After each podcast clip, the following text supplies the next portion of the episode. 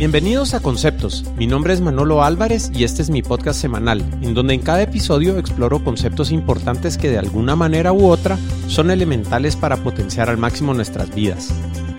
Los amigos e invitados que me acompañan usualmente son expertos en temas relacionados al emprendimiento y productividad, salud y ejercicio, educación, gerencia, psicología, deportes y otros temas relacionados. Así que prepárate para disfrutar el siguiente episodio de Conceptos conversaciones casuales acerca de conceptos importantes.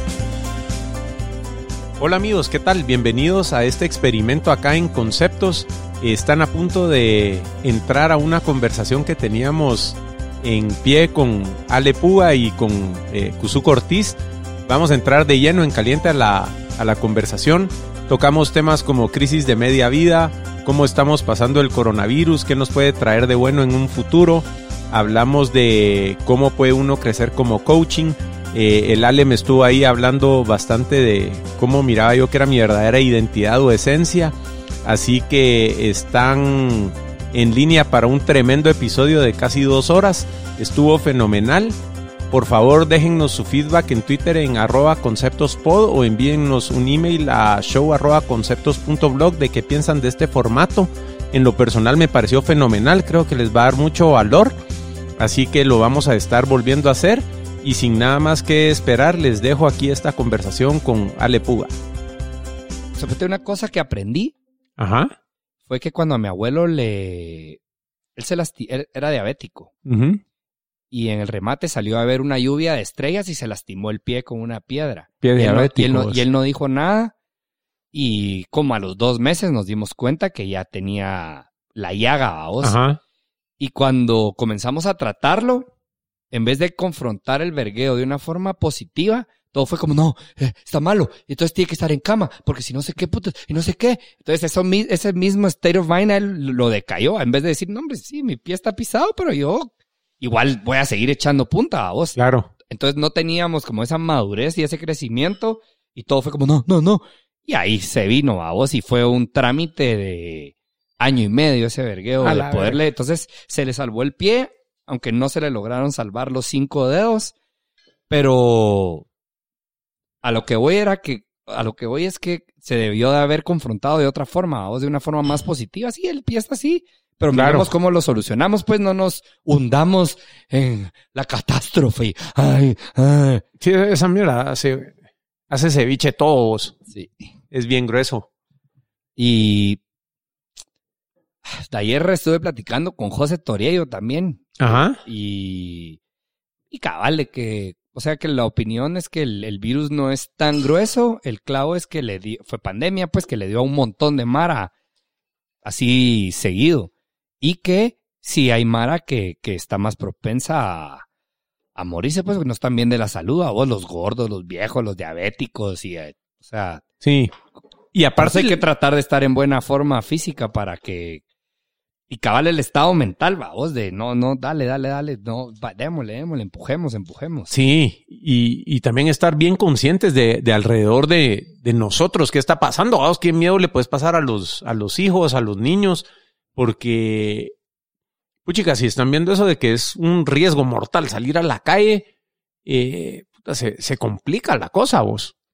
Sí. o sea, como. Mira, yo, o sea, he visto varios podcasts y testimoniales, supete sigo realmente comencé a hacer el fasting que te estaba comenzando, que te conté hace un ratito, por un chavo que hace, que promueve la snake diet. El pisado dice que, que las, que las, que las culebras, o sea, se pegan una buena hartada a vos y ahí pasan días sin comer. Sí, ves. Entonces que lo que tenés que hacer para que tu cuerpo esté en óptimas condiciones es ser masivamente anabólico y masivamente catabólico.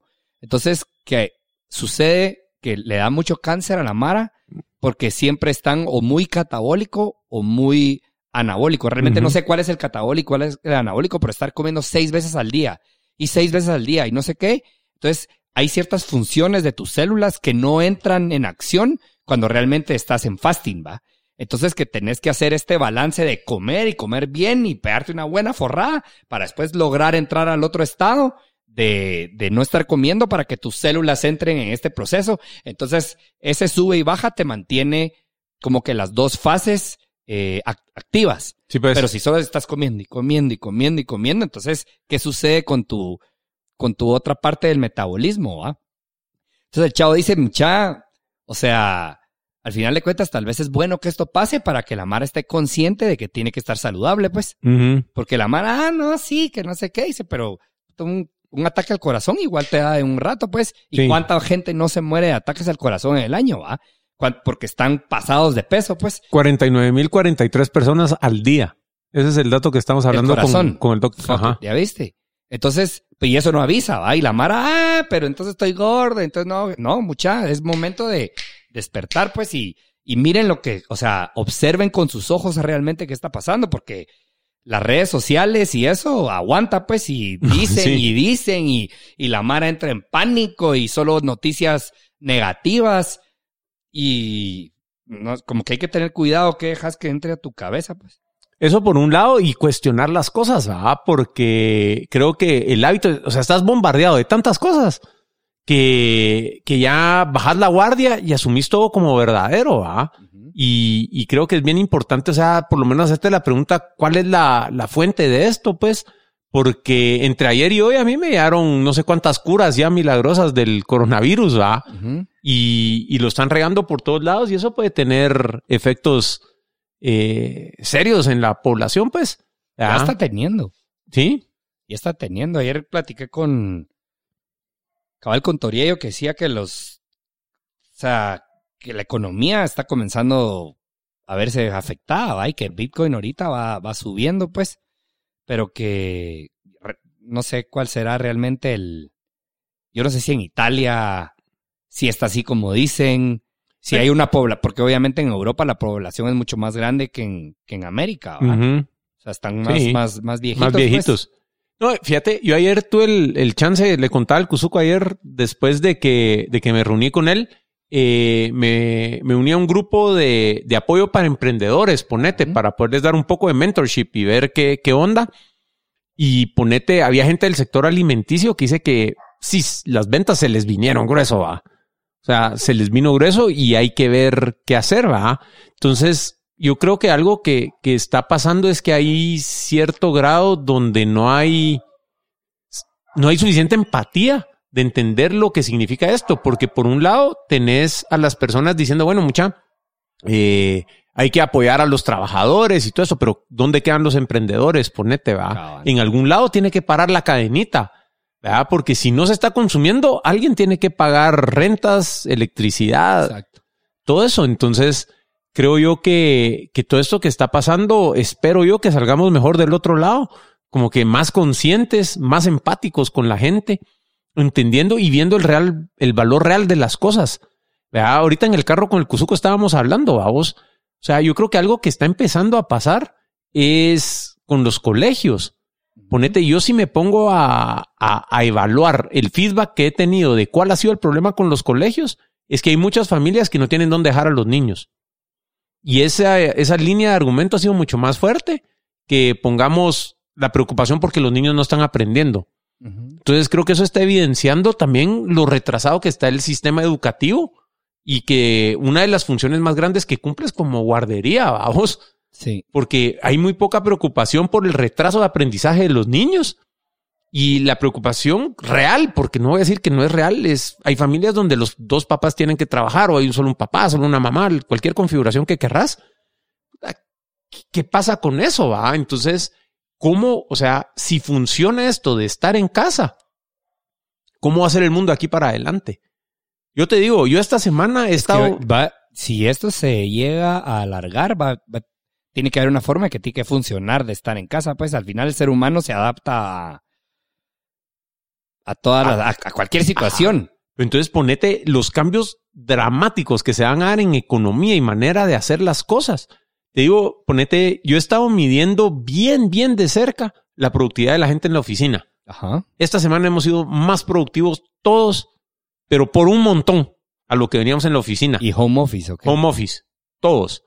Así graficado, qué está pasando y todo. Entonces digo yo, puchica, estoy empezando a pensar, de repente consigo oficinas por hora para juntarnos tres, cuatro horas a la semana, En vez de estar pagando renta. planeando en lugar de estar pagando renta. Entonces, ¿eso ¿qué, qué impacto puede tener en el mercado inmobiliario. Sí, sí. O sea, vea, ponete igual con los colegios. O sea, si, si, si jala chilero lo del homeschool, mano, o sea, ¿por qué? ¿Por qué mandarlos después? ¿Por qué mandarlos después? Sí, necesitas interacción social y todo, pero ponete, por lo menos que si un niño está enfermo, pues pueda llevar las casas de las cosas desde la casa. Yo no sé, sí, va. sí. Entonces creo que van a haber cambios súper gruesos porque la gente está encontrando cómo. La gente está encontrando cómo hacer las cosas de otra manera. Eh, el tráfico que vivís a vos, o sea, ahorita aquel llegó 40 minutos antes a mi casa porque se programó a, a traerme, a vos. Entonces, creo que, que van a haber cambios súper, súper eh, fuertes. ¿Cuánto, ¿Cuánto tiempo crees vos que va a durar este, ah, esta locura, vos? Mira, yo creo que hay dos fuerzas que están en balance y no sé cuál va a ganar. Eh, por lo menos en la región donde estamos nosotros, acá en, en Guatemala, pues el periodo de contención está funcionando, vamos. O sea, nos han multiplicado los casos. Eh, entonces, por un lado, tenés la seguridad eh, de salud de la población y por el otro lado, tenés el estrés en la economía y el bienestar de las personas, vamos, económico. O sea, hay personas que, mano, pintores, constructores, eh, albañiles, toda esa gente ahorita no tiene, primero, no están bancarizados, no tienen ahorros. Segundo, ganan por hora. Y tercero, no nadie les está dando trabajo a vos. Entonces, eh, creo yo que el, estrés económico eh, para un alto grado de la población, que es donde te digo que creo que necesitamos más empatía, de, de pensar que hay personas que viven día a día y que ganan porque trabajan y si no trabajan no ganan, eh, va a pesar mucho. Entonces, eh, creo yo que la locura va a ser unas seis, ocho semanas. Y el tema de la restricción económica y de colegios y eso, no sé si se va a poder mantener así por, por el impacto que está teniendo en el sector económico, vamos. Eh, ponete y una de las cosas que, que hice, eh, gracias a una recomendación aquí del muchacho Kuzuko, fue eh, contraté a unos albañiles ahorita que me echaran un sellador en el techo, ponete para bajar la temperatura en la casa. Y guiaron esta semana a trabajar y todo a la casa para darle trabajo a alguien, vamos. Sí, Entonces pues. decir, bueno, si me voy a ahorrar en gasolina y todo esto, lo voy a meter en eso para Ya. que se pueda trabajar. Eh, y creo que ese tipo de pequeñas decisiones pueden servir, pero seguir así sin, sin, sin el- la inyección económica, no sé cuánto tiempo más aguante vos, porque hay mucha gente sufriendo muchísimo a vos. Sí. Ponete, me- estamos hablando hace un poco antes de que nos pusiéramos a, a grabar eh, del tema que, que ustedes manejan un hotel y, y el bar allá en Petén eh, y ya están viendo baja, vamos. O sea, ¿cómo está la, la cosa allá? O sea, ¿cómo, cómo les ha pegado? Pues ya se veía venir. Eh, golpea fuerte porque al final tenés una planilla grande. Hemos abierto dos locales, un restaurante de carne asada y un bar en los últimos dos meses. Ajá.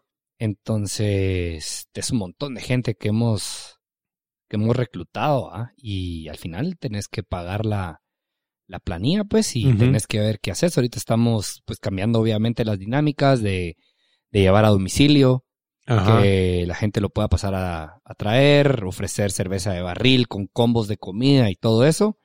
Eh, bajamos los precios de habitaciones dobles.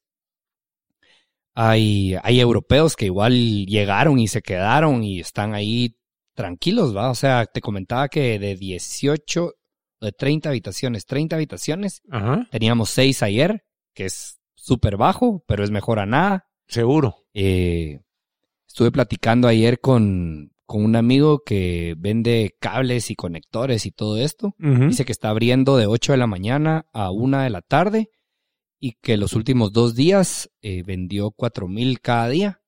Eh, aunque no sé qué, qué porcentaje del monto era a, a crédito, pero me Sí, dice, pues. mira, a pesar a, a nada, pues, en vez de no vender absolutamente nada, igual mejor voy y abro, pues, y solo tengo a un trabajador, atendemos así a, a puerta cerrada, digamos, con, a, a través de la reja. Entonces no hay mucho contacto con los clientes, igual manteniendo nuestra seguridad, pero sí está golpeando y lo que, tenés que comenzar es ser creativo y ver cómo, qué opciones, como vos decías, en vez de ser nostálgico y trágico, como ser creativo y ver cómo le puedes sacar ventaja a la situación que está sucediendo, pero no deja de ser algo complicado, pues. Ajá. ¿verdad? O sea, hay que ser realistas y está yuca la situación, va. Sí, y, y ser positivo y entrarle con todas las cosas no quiere decir negar de que hay mucho por hacer y que Exacto. está complicado. ¿va? Algo, algo súper positivo va a salir de esto, pero todavía no, no se me ocurre absolutamente qué, fíjate. Sí, hay que ver. Yo te digo, yo, yo creo que un, un cambio positivo que va a salir de acá es que muchas personas vamos a estar tomando más ventaja de la tecnología para poder hacer cosas que, que tocan eh, en el día a día de otras maneras, vamos. O sea, permitir un poco más de, de trabajo de casa. O sea, yo no soy una persona que piense que nos debemos aislar y nunca salir. Pero ponete, creo yo que el teletrabajo va a ser una cosa que va a crecer muchísimo, va a tener impactos, como hablábamos, pues, en el sector inmobiliario y lo que querrás. Eh, probablemente más eh, integración de los colegios a herramientas en línea. Eh, te digo, ponete, con, con mi hijo hemos estado usando Khan Academy, una, una cosa maravillosa, ponete los últimos días donde ha estado haciendo videos de mate y cosas así que lo super motivan y, y logra un montón de cosas. Entonces yo creo que el, el uso de la tecnología y la incor- incorporación de, de, de hacer las cosas remoto va a tener un impacto positivo en el medio ambiente, en el tiempo que pasamos en tráfico eh, e incluso en el costo de operar ciertas cosas. Obviamente, como mencionas, en la industria de, de servicios, ponete eh, de hospitalidad, eh, es un golpe durísimo, pues. La gente siempre va a estar viajando, pues.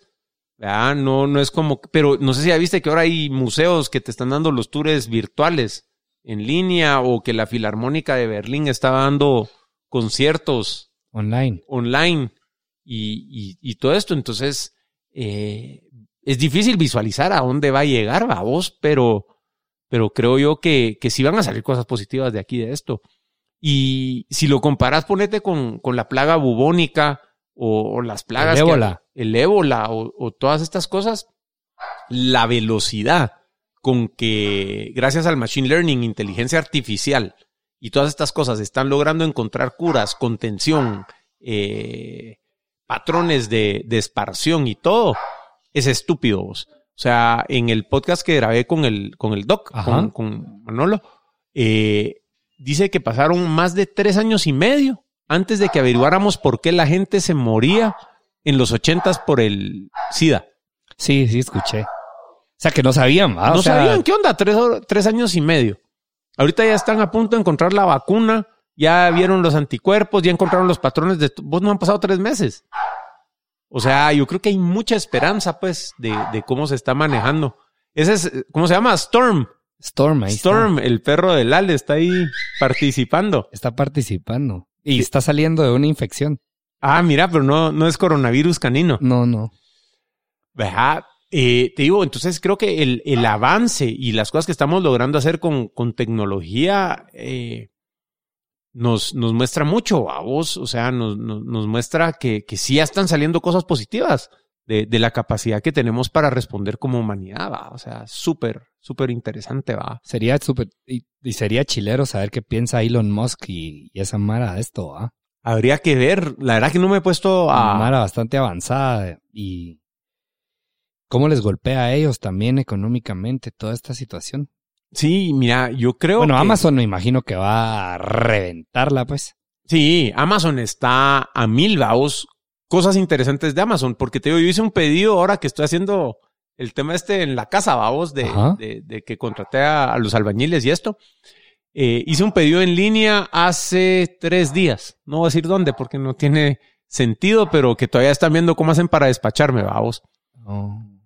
Eh, me imagino que hay cierres, no sé qué, qué, qué complicaciones están teniendo, pero Amazon creo que ahorita contrató mil personas adicionales para atender el, el pico de demanda que están teniendo. Y de HL y esa Mara, ¿qué, qué estará pasando ahí con...? Están dando la talla.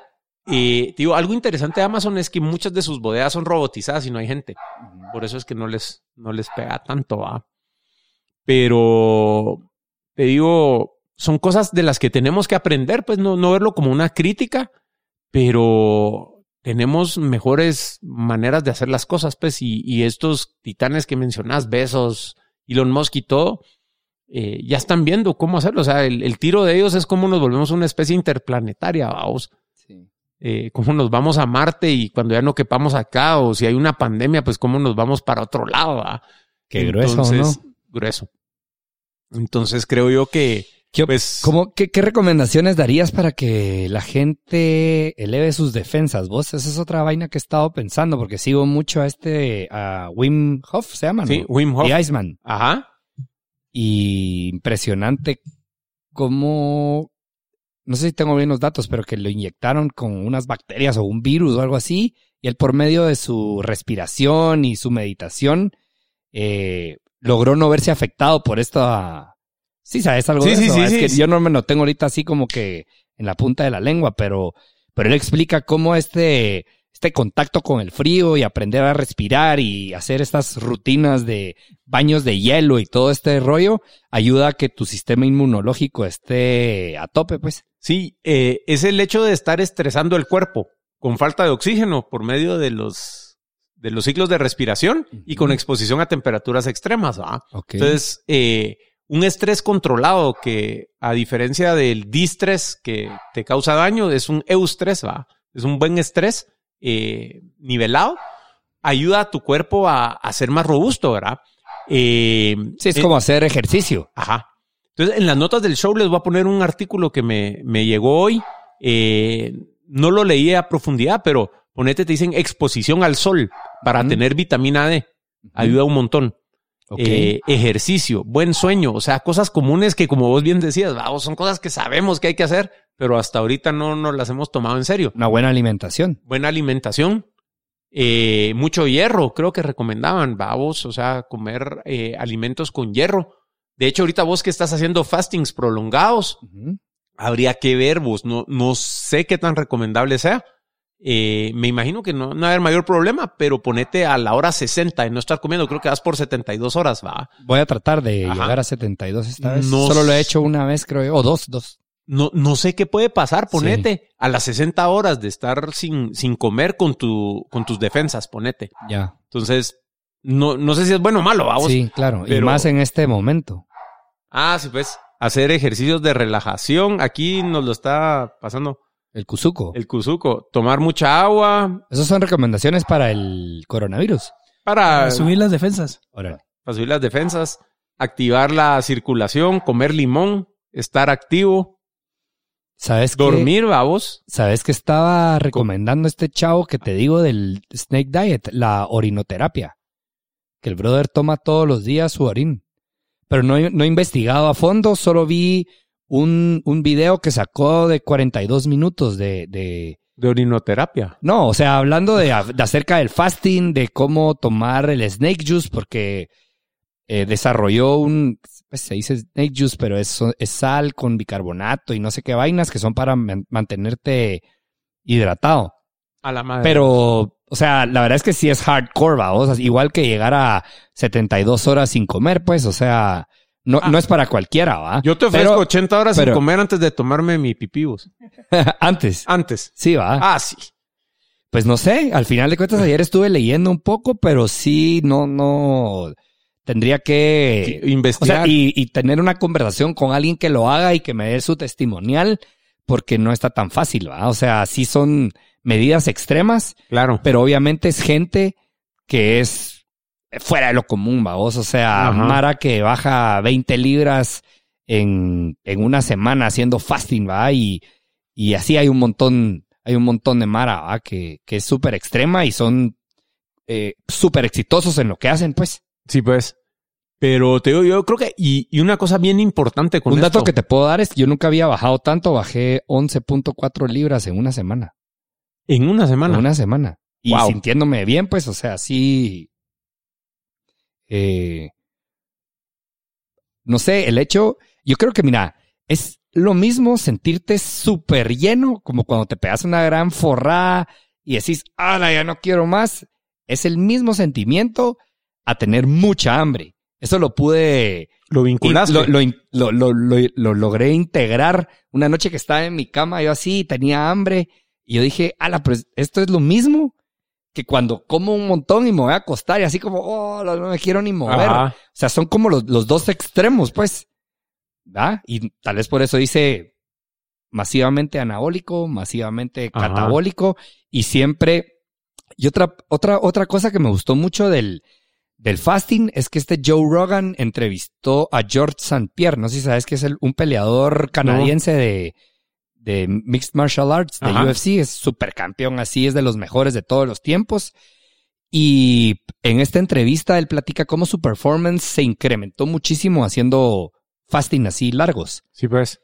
Y, dice que el chavo que lo, que lo metió en este rollo del, del fasting le decía, ¿qué preferís ser? ¿Un león lleno, así súper forrado, con hueva, echado? ¿O querés ser un león puta con hambre y que tiene ganas de ir y atacar? Y entonces, y eso fue como que el, el campanazo que él dijo, no hombre, te hace mucho sentido el tener hambre, pues, o sea, te mantiene activo, te mantiene la cabeza. Lo que pasa es que muchas veces lo asociamos de una forma mala, vos, o sea, tengo hambre, ah, me pongo, me enojo. Y en vez de dirigir y enfocarte, o sea, enfocar bien tus pensamientos y tu cabeza en cosas productivas, pues, que simplemente tengo hambre, sí, pero ¿qué? Iba a comer, va. O sea, no me voy a morir, pues, tranquilo. Estate más activo. Porque si entras en cetosis y tu cuerpo se vuelve mucho más eh, productivo, te podría decir. Sí, hombre, vos ahorita me cayó un 20 así grueso, vos te cabos fuerte con lo que decías. O sea, por un lado le decís a los emprendedores, a los músicos, a los artistas, mano, para tener éxito, deportistas, tenés que tener hambre, tenés que tener hambre para ganar el campeonato, no sé qué. Y del otro lado nos volteamos y es malo tener hambre porque implica escasez o que no he comido o incomodidad. Entonces, ahí como que esa desintegración ahí del, del concepto. Exacto, exacto. Supete este chavo del Snake Diet, ¿sabes qué decía? Estoy, o sea, yo estoy bien porque estoy acostumbrado a vivir de una forma minimalista. O sea, yo me exijo dormir en el suelo, yo me exijo eh, hacer eh, fastings de 48 o 72 horas, yo me exijo a exponerme a, baños de hielo. Entonces, o sea, el coronavirus, ¿qué me va a hacer? Pues si yo siempre me estoy exigiendo, pues. Claro. Y estoy exigiendo mi cuerpo, estoy exigiendo mi mente, entonces estoy en forma. Física y mental y emocionalmente estoy en forma. Entonces decía, si vos no querés salir a la calle, no salgas. Pero tampoco critiques a alguien que quiere salir y no se le va a pegar, pues, porque no se le va a pegar. Y si él quiere salir a trabajar, va a salir a trabajar. Lo que sí es que tampoco tenga contacto con viejitos y con todo este rollo, pero tampoco te metas a criticar a Mara que simplemente porque tiene su sistema inmunológico nítido, ah, que mula y ah, no. Si este chavo ha trabajado para estar en ese nivel óptimo físicamente, ¿por qué lo tenés que criticar? Pues, y tal vez este va a ser un campanazo para que la Mara diga no. O sea, realmente tengo que estar físicamente, o sea, en mi tope óptimo para no estar asustado, pues. Sí, y te digo, eso de criticar va para ambos lados, ¿verdad? Vos? O sea, yo miro que hay personas también que ven a, a, a, personas que pudiesen tener coronavirus o cualquier cosa, yo no sé, cualquier enfermedad, como delincuentes, vamos. O sea, al final del día esto es una, una enfermedad, vamos. Y si alguien tiene, hay que tener un cacho más de compasión, pues. Claro. Porque lo que decís vos, que hay gente que está volteando a ver y, y atacando casi a personas que quieren hacer cosas de manera distinta y lo que sea. Eh, creo que es bien importante sostener los, los protocolos de, de seguridad, eh, pero no te puedes poner en una postura de superioridad para ninguno de los dos lados, pues. ¿Verdad? Sino que es, es importante reconocer que hay ciertos comportamientos que pueden ayudar a que esto no, no se propague, porque ponete vos, pues, según entiendo, ¿va? tener el sistema inmunológico nítido, no vas a tener mayor efecto, pero sí puede ser un vector que está aportando la cosa Y, y, entregárselo a alguien más. Exacto. Entonces, eh, creo yo que, que, la prudencia de ese lado es importante, pero eh, concuerdo con vos de verdad que eh, se está atacando mucho. O sea, creo que eso que vivimos en, en, la sociedad eh, está bien fuerte, pues, de que porque una persona escogió hacer esto o escogió hacer lo otro, eh, se les pone en la mira, pues, y por rato se, se le olvida a uno el, el, tema este de que la persona está enferma, pues, y a estar cagada el miedo de que puede perder su vida o, o, lo que sea. Entonces, eh, es bien importante tener eso claro, pues. Muy presente. Muy presente. Y viste que eh, pues están rolando videos de que en España la Mara sale y pone música así en los edificios y cada quien, ¿no, no lo han visto?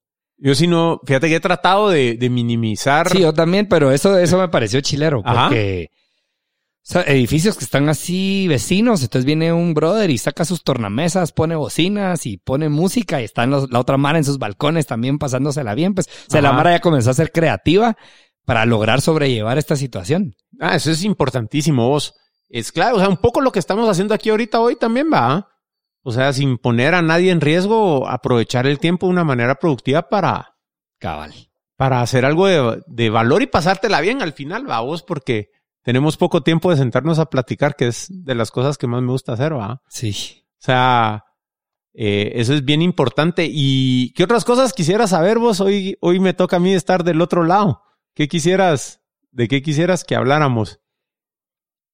Pues ahorita lo primero que se me viene a la mente es que eh, qué experiencia tenés con los ice baths o eh, los saunas. Ajá. Porque es algo que he estado investigando en los últimos días. Eh, siguiendo mucho a Joe Rogan también, que le gusta hacer por lo menos tres veces a la semana, hace hot yoga. Y que ahorita que está el coronavirus pues de moda, las temperaturas altas ayudan a repeler el, el virus. El virus, ajá. Mira, experiencia directa tengo bien poca. Bien, bien poca. Y lo que sé es mucho, viene de Tim Ferris, ponete. Ajá. Eh, entiendo que lo, lo que es más valioso es el cambio de temperatura drástico. O sea, estar alternando, ponete un sauna con un baño de hielo. Ya, ya, ya. ¿Verdad? Eh, pero, esto es, eh, por días, por ejemplo, un día haces eso. No, no, no. O el mismo día te choqueas así. Te choqueas. O sea, estar, ponete en un sauna y te tiras al baño de hielo al lado. En intervalos de 7, 8 minutos, creo que recomienda. Entonces, te zampas al sauna, baño de hielo y regresas, va unas cuatro veces. Entonces, creo yo que mientras más drástico sea el cambio de temperatura en que está el cuerpo, eh, mejores son los resultados. Ponete eh, entiendo que te ayuda para estar súper alerta. O sea, el baño de hielo creo. Te mantiene súper presente. Súper presente y alerta. Yo creo que vos te tiraste un baño de hielo ahorita. antes de 15 minutos, Simón. Eh, entonces, eh, creo que eso ayuda un montón. Vamos a estar presente, fuerte y, dispara muchas endorfinas, como que si hubieras hecho ejercicio y, muy alerta, vamos, del, del shock del frío. Y el, el la temperatura caliente sí no tengo ni idea de qué, qué podrá hacer, pero sí he oído que lo mejor que hay que hacer es estar eh, alternando. alternando. O ponete que estés en, en, un jacuzzi y te tiras a la piscina. Y de regreso a la piscina al jacuzzi y, y, ese tipo de cosas. Pero experiencia directa no he tenido. La verdad que no, no me he metido mucho a eso. ¿Verdad? Entonces, eh, sí creo, mira, Ryan Holiday también de Obstacle is the Way y que aquel escribe mucho de sobre los estoicos. Eh, él empieza el día tirándose a un río. Él se fue a vivir una finca, vamos, a la mitad de la nada, y él se tira al río de agua fría para empezar el día antes de empezar a escribir. Entonces, también he oído que, que exponerte a, a, temperaturas muy frías antes de un proceso creativo, ponerte si vas a componer una rola o, cualquier cosa así, eh, parece que ese estado al que entras eh, te permite accesar la creatividad de una manera más fácil. ¿va? Qué grueso. Qué grueso. Mira, y ahora, hablando de, de este home office, ¿cómo han, ¿Cómo haces para mantener a la Mara motivada? Eh, ¿Cómo traqueas la productividad? Mira, yo creo que algo que hay que entender es que el poder estar en casa ya es una motivación en sí. ¿Verdad? Eh, por lo menos con, el equipo que tenemos en la oficina, eh, poder estar en casa lo ven súper motivador, ayuda con un montón de temas logísticos. Eh, al final del día estás en un lugar más, más amigable para vos, más, más eh, confiable. Y el tracking, mira, nosotros usamos distintas herramientas. Ponete para traquear las, las tareas y eso que se, que se van cumpliendo. Usamos una herramienta que se llama Jira. La hace una empresa australiana que se llama Atlassian. Eh, esta herramienta funciona sobre el, todo el concepto de, de Scrum, ponete, y en sprints semanales. Entonces, pues por ahí llevamos el, el tracking de mucho de las tareas. Pero que ¿cómo son de haces, por ejemplo, los lunes decís, bueno, mucha, esta semana eh, el Cuzuco tiene que hacer esto, esto, esto, esto, esto, esto, esto, esto y esto? Y de ahí vas viendo si se hizo o no se hizo. ¿O cómo haces para traquear, Ok. para usar? Los sprints son periodos de dos semanas. Ajá. Entonces, eh, lo que haces es que vos trazas un objetivo que querés lograr, que sea un entregable que agregue valor a dos semanas. O sea, tiene que ser algo que ya se completó. ¿Y puedes poner algún ejemplo para que entendamos así más? Va, ponete. eh, en el. En, Bueno, no, tal vez no necesariamente de Sí. tu oficina, pero digamos, va, quiero bajar 15 libras en dos semanas. ¿Podría hacer eso o no, o no aplica? eh, más o menos, ponete. Agarremos Facebook. Ajá. Ponete. eh, quiero poder subir fotos y ya no solo texto a Facebook. Va. Es algo que es medible, el cliente lo va a poder usar. Entonces, decir, bueno, en dos semanas tenemos que poder estar agregando fotos a Facebook. Ajá. Entonces, dado eso, se junta el equipo y hacen un sprint planning. ¿Verdad? Que en base a un histórico de la velocidad que traen de, de poder trabajar, dicen ellos, bueno, mucha, eh, vamos a poder subir fotos de esta manera. O sea, tal vez no va a ser lo ideal, pero de aquí a dos semanas vamos a poder subir fotos de esta manera. Voy a tener que ir a buscar el archivo y subirlo y todo, en lugar de que lo va a poder arrastrar todo súper caquero, o va a poder subir fotos de uno en uno, pero no va a poder subir fotos, eh, Álbum. Ajá, un álbum. Entonces definís en dos semanas qué es lo que puedes hacer con tu historial de velocidad de desarrollo. Entonces, dado eso, haces una cosa que se llama breakdown y descompones ese objetivo que como querés lograr en pasos. Se asignan los pasos a, a distintos miembros, bueno, ni se asignan al miembros del equipo, sino que creas un equipo que va a trabajar en eso y el que va terminando va sacando las tareas de, de algo que se llama el backlog. Entonces tenés ahí el backlog de tareas y el que está disponible va sacando las tareas y las va trabajando. ¿va? Y, y así te vas. Entonces nosotros trabajamos así. Te digo, el, el cambio para nosotros, estar remoto, ha sido poco dramático en el día a día y operativo. Es que Sí. está muy ligado a la tecnología también, ¿va? Entonces, O sea, todos empujamos las, las, eh, lo que trabajamos a los servidores de Amazon, babos. O sea, igual estamos remotos de Amazon allá del AWS. Entonces, eh, lo que sí se ha visto, y ahí puse una gráfica en Facebook hace un par de días, es eh, nosotros usamos Mattermost como herramienta de comunicación interempresa. Y casi que triplicamos la cantidad de, de comunicación a través de la empresa. Vamos, entonces mira la gráfica ahí de la cantidad de mensajes que han pasado por la, por la plataforma y se ha sido una cosa loca. Eh, pero ese cambio de comunicarnos más a través de Mattermost eh, por texto a hablarnos en la oficina ha sido poco dramático, fíjate. ya. Eh, creo que es por el, la índole de la empresa, va, un cacho. Eh, no, no nos ha pegado tanto. De hecho, si me preguntas algo, yo creo que hemos sido mucho más productivos ahora. Eh, te digo, yo, yo se lo atribuyo a un par de factores. Eh, primero, autonomía de la gente, de ser más dueña de su tiempo. Ujú. ¿verdad? Y trabajar cuando quieren, si se quieren hacer un café o lo que sea en su casa. Entonces esa autonomía te da un sentido de empoderamiento que, que te motiva a, a lograr aún más.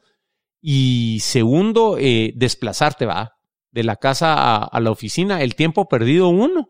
Y dos, el, lo que te drena de energía y, y estado positivo, eh, estar en el tráfico, Sí, pues. ahora una pregunta. Esto de la autonomía eh, es interesante porque te voy a poner un ejemplo. Eh, tengo un buen amigo chileno que, y pues, aparte de los problemas que han sucedido con los carabineros, dice, la gente en Chile respeta las leyes porque los carabineros son inquebrantables. ¿va? Vos, vos no le puedes ofrecer mordida a la mara, te llevan preso. Y la política de cero alcohol es cero alcohol. A vos te agarran, te tomaste una cerveza, te subís al carro y te socan. Entonces la Mara hace caso, pero porque las leyes son súper estrictas. En tu caso, que es más autonomía y que sí soy dueño de mi tiempo y me puedo hacer un café, está más eh, ligado a que hiciste un buen reclutamiento y tenés a la Mara que realmente debes de tener, que es responsable por sí sola, o también tienen políticas así heavy de, bueno, muchachos, les di libertad y no lo lograron, también aquí les va con todo. ¿A qué se lo atribuís? Porque creo que es Ujú. súper importante para, para muchas empresas, porque si no siempre está el jefe como que, como que arreando los pollitos, vamos, y qué hueva estar así, pues yo creo que ese es un muy buen ejemplo. Y es algo que muchos tenemos que aprender. ¿A qué se lo atribuís?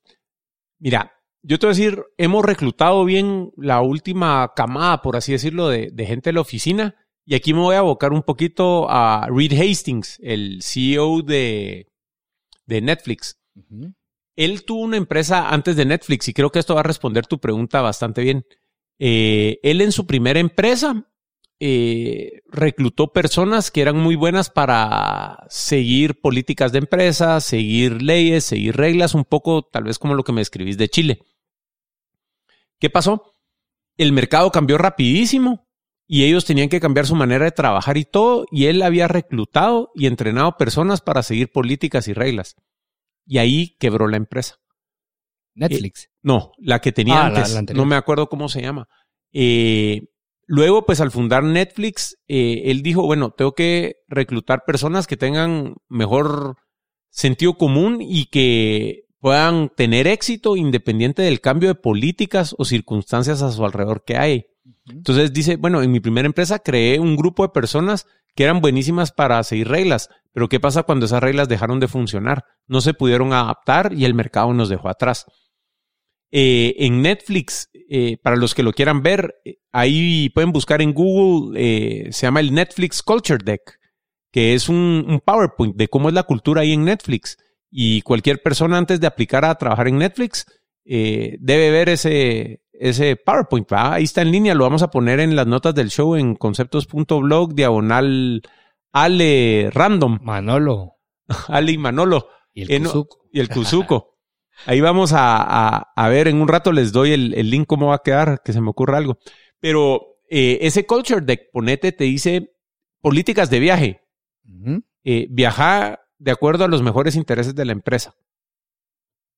¿Verdad? O sea, si te vas a ir a Europa a ver a un cliente, te vas a tirar un vuelo de 11 horas para una venta importantísima o vas a ir a cerrar un trato con un estudio, bien, andate en primera clase, pues, y llega fresco a la reunión porque el mejor interés de la empresa es cerrar ese deal con ese estudio. Ya. Eh, si te vas a ir dos horas acá y vas a estar un día sin hacer nada y lo que sea, andate en bus. Entonces ellos reclutan en base a personas que van a poder eh, manejar mejor esa autonomía y libertad. Entonces yo creo que va a depender de un alineamiento entre, una alineación, perdón, no un alineamiento, una alineación entre qué cultura quiere la empresa y reclutar personas que estén así. O sea, yo creo que puede funcionar de ambas maneras.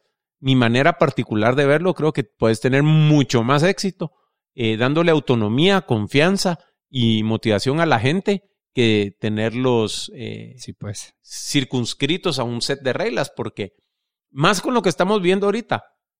O sea, imagínate una empresa que te va bien porque tenés al carabinero viendo que la gente cumpla y todo. Esta semana ha sido durísimo para esas personas que ahora, ujú, estoy en mi casa y nadie me está viendo, ¿va? Sí, sí, sí. Entonces, eh, el mundo es súper cambiante y las cosas. Bueno, ves lo que pasó ahorita en Chile. Bueno, no ahorita, lo que ha pasado hace unos meses en Chile, vos que Ajá. se les vino la noche.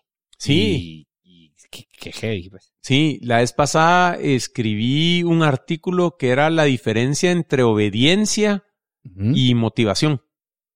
¿Verdad? Y cómo la obediencia siempre viene hacia un factor externo, de que alguien más te está queriendo eh, solicitar algo. Y la motivación viene desde adentro, pues, y si todos nos lo probamos, creo yo que la motivación es mucho más poderosa que, que la obediencia, pues. claro. ¿verdad? Entonces, te digo, yo recomendaría eh, conseguir un equipo que sea más orientado a poder hacer las cosas por motivación que por obediencia. Órale. Pero antes que eso, tendría que estar la cultura bien establecida de la empresa, creo yo, ¿no? Totalmente. Y, y creo que la cultura, hay un libro buenísimo que leí ahorita vos de... Ay. Pero... Ahí se te mira, va a venir. Sí, ya, ya se me va a venir, pero el, el, el libro es buenísimo, vos, que habla de cómo establecer la cultura en una empresa. Entonces te dice, mira, la diferencia entre un valor y un principio es que el valor se mira re bonito colgado en la pared y en un póster y todo eso, pero un principio es lo que haces, las cosas que realmente haces. Entonces el problema que él ve es que las culturas se tratan de vivir en base a valores que nadie hace y que los principios de la empresa son totalmente diferentes a, a los valores, ¿verdad? El libro se llama What You Do is Who You Are. ¿verdad? Lo voy a apuntar. Sí, sí. O sea, es bien grueso porque lo que realmente haces es quién sos, no lo que decís que haces, ¿verdad? Claro. Entonces, What you do is who you are. Y tira ejemplos históricos de cómo, ponete, un chavo creó la revolución de los esclavos en Haití, que se Ajá. trajo a Napoleón Bonaparte. Entonces dice, ¿cómo cambiar la cultura de esclavos en una isla pequeña, vamos? O sea, la cultura del esclavo es súper sumisa, generaciones de estar eh, respetando sin cuestionar a, a los jefes o como lo querrás ver, va. Y este chavo le dio vuelta a la cultura y se trajeron a Napoleón. Y los franceses ahí en Haití. Entonces te tiran muchos ejemplos de, ejemplos de Genghis Khan y todo. Muy, muy bueno el libro, vos. Entonces, eh, la cultura es importantísima y afortunada o desafortunadamente, como lo quieran ver, la cultura empieza por los líderes arriba, va. Entonces, o sea, no puedes establecer una cultura a la que no estás dispuesto a adherirte a través de tus acciones, pues, y convertir esos valores que decís que querés en tu empresa en principios. Claro. O sea, no puedes decir que querés puntualidad como parte de la cultura y sos el último en llegar, pues. Sí, sí, sí. ¿verdad? No, no le puedes pedir a alguien que haga algo que no estás dispuesto vos mismo a hacer. Ya. Qué heavy, ¿o no? Ah, eso es bien grueso. Y cuando reclutas, ¿vos estás personalmente metido en el proceso? Eh, hasta cierto punto, ponete, sí me gusta ver a todas las personas sin, sin importar el, el puesto. Eh, y ¿Cuánta gente trabaja en- con, con vos? Ahorita somos 19 o 20, por ahí. Eh, pero te digo, sí me gusta estar bien involucrado en el, en el proceso de, de reclutamiento. Órale. Y obviamente esto ha sido un proceso para poder llegar ahí, pues han habido...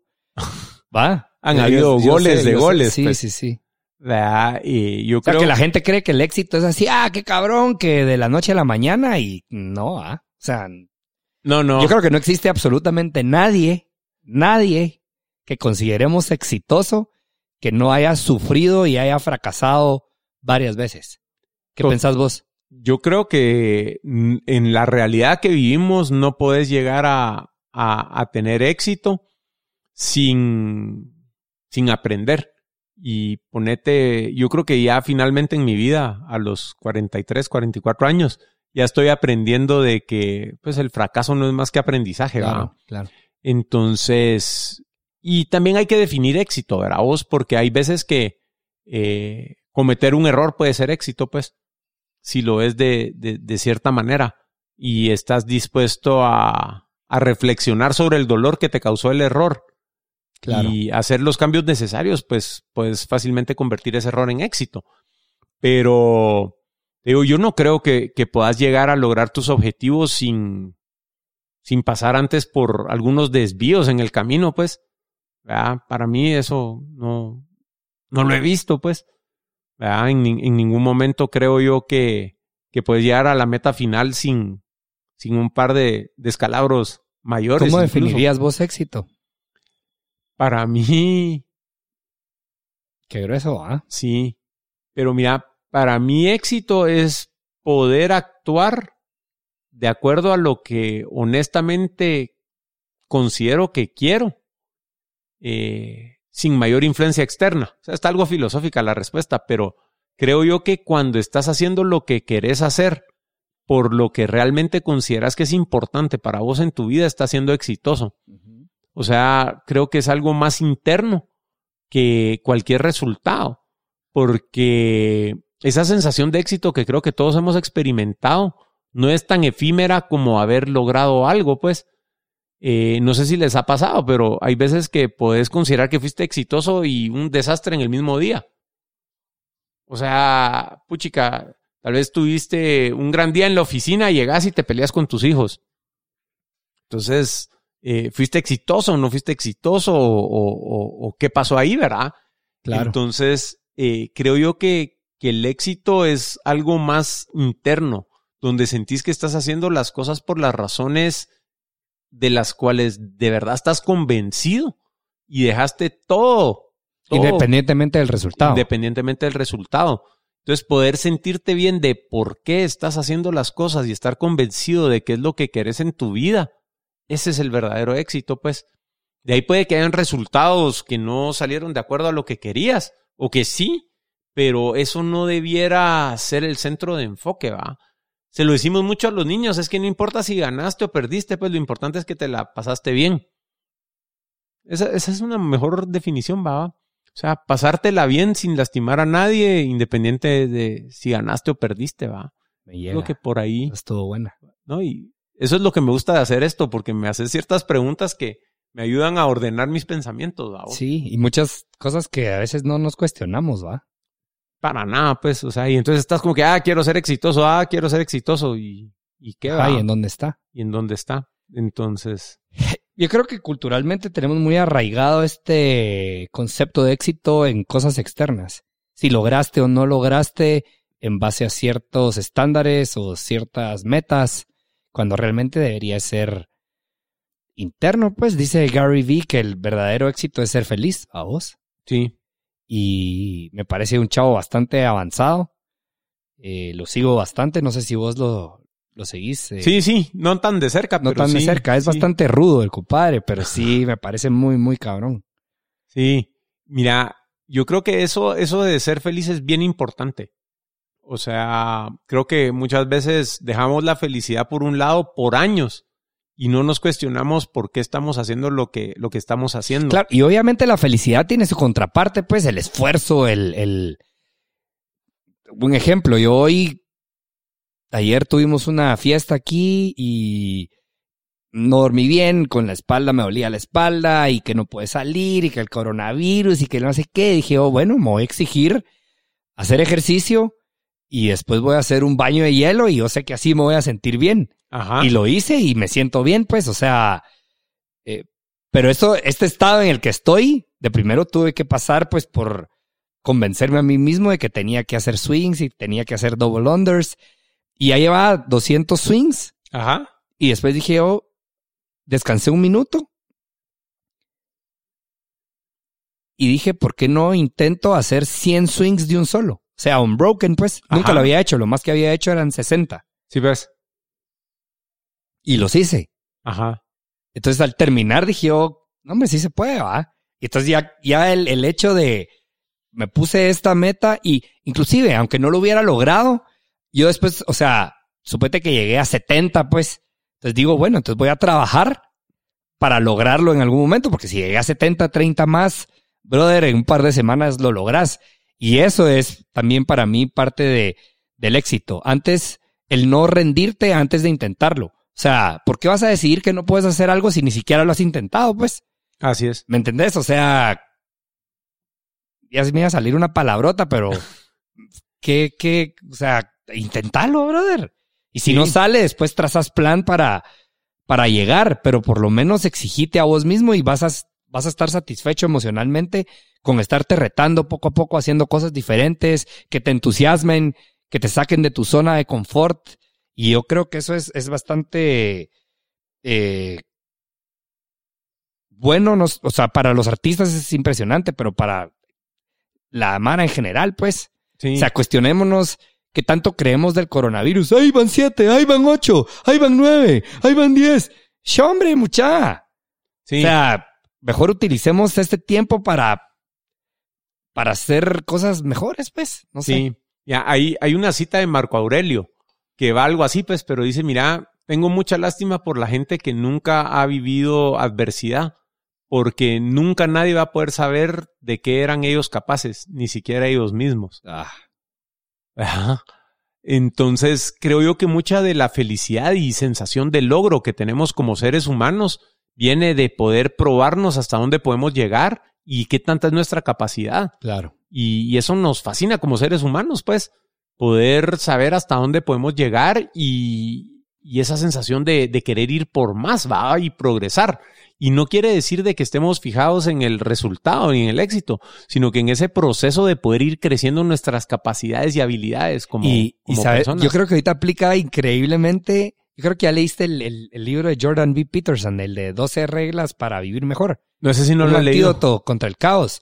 Y la primera regla, va esto porque también hay que escoger las batallas con responsabilidad, ¿va? Ajá. O sea, no voy a hacer, o sea, hice los 100 swings con 16 kilogramos, ¿va? Si me pongo con los 24, o sea, tampoco no seas mula, pues si va a ser la primera vez que lo vas a hacer, te puedes chingar la espalda. Correcto. Entonces, él explica, la primera regla es que tenés que tener en cuenta las langostas en el fondo del mar. Oye, ¿cómo? Es, es un Ajá. trip, es un trip. A ver, a ver. De que las langostas siempre hay como el macho alfa que domina. Ajá. ¿ya? Pero que cuando el macho alfa domina a esta comunidad, todas las langostas ya tienen sus refugios y saben a dónde esconderse cuando hay algún clavo o cuando se ven amenazadas y todo.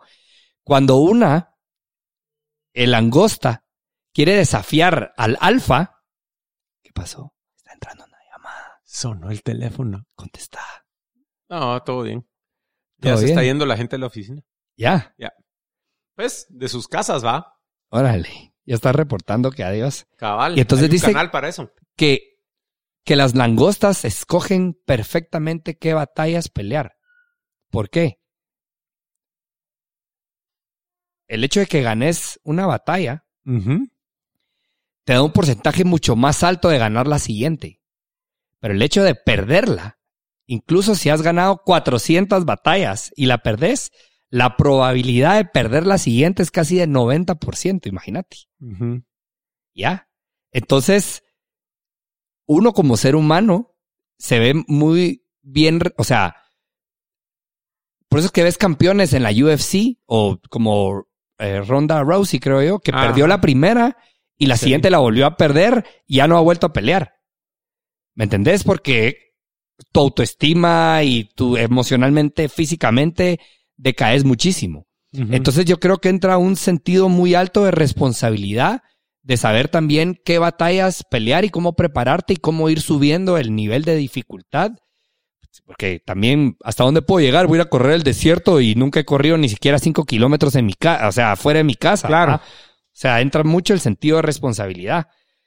Y eh, eso, lo quería mencionar porque al final de cuentas es súper tripeado, pero que nos parecemos muchísimo a las langostas en ese sentido. Y este brother es un genio, pues. Sí, mira, yo le veo un, un, un como, una como falla a la manera de pensar así. Ajá. Eh, porque primero te, o sea, lo que supone ahí es que tu siguiente resultado va a depender de si tuviste éxito o fracaso externo, ponete.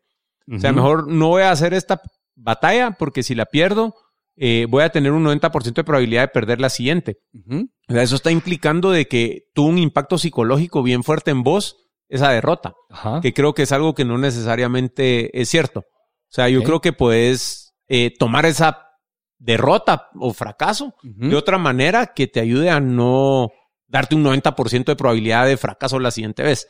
Ajá, ¿ya? ajá. O sea, creo yo que, que eso lo podemos aprender a manejar. Y segundo, te puede predisponer a buscar solo batallas dentro de tu zona de confort, aunque sí te estés exigiendo un poquito, pero probablemente vas a dejar mejoras sobre la mesa para no ir a tras esas peleas que pueden estar en el borde de tu capacidad, ponete. Sí, pues que ya estás seguro que vas a ganar, Ajá. por ejemplo. Entonces te, te puede reducir un poco el rendimiento, diría yo. Puede ser. ¿verdad? No sé, pero lo que sí me llama la atención y creo que es bien cierto es que muchas veces nos quedamos necios con peleas que no debiéramos estar peleando porque ni siquiera estamos convencidos de que son lo mejor para nosotros en nuestra vida. Ahora está sonando el tuyo. Está llamando el, el veterinario. Ah, dale, si quieres me quedo platicando aquí con el Kuzuku un rato. No, no, no, tranquilo. El veterinario Storm. El veterinario Storm. Pero te digo, eso, eso es bien, bien clave, vos. eh, escoger qué estás haciendo con tu vida. O sea, yo creo que el aprendizaje grande de eso que dice Gary Vee, creo que puede ser cuestionar por qué estás haciendo las cosas que haces en tu vida. ¿Verdad? Porque cada proyecto que escoges o no escoges hacer, ya sea con tu familia, profesional, de hobby, de deporte, eh, le estás diciendo que no a algo más. Y son peleas que estás peleando y son batallas a las que te estás metiendo. Y estás dejando cosas por fuera que no estás haciendo por agarrar esos proyectos en tu vida. Y muchas veces puedes pasar cuatro, cinco, seis, diez años metido en proyectos que al final son peleas en cualquiera de estas áreas que les mencioné y ni te cuestionas por qué las estás haciendo. Y si es de verdad el mejor uso de tu tiempo en este planeta, pues.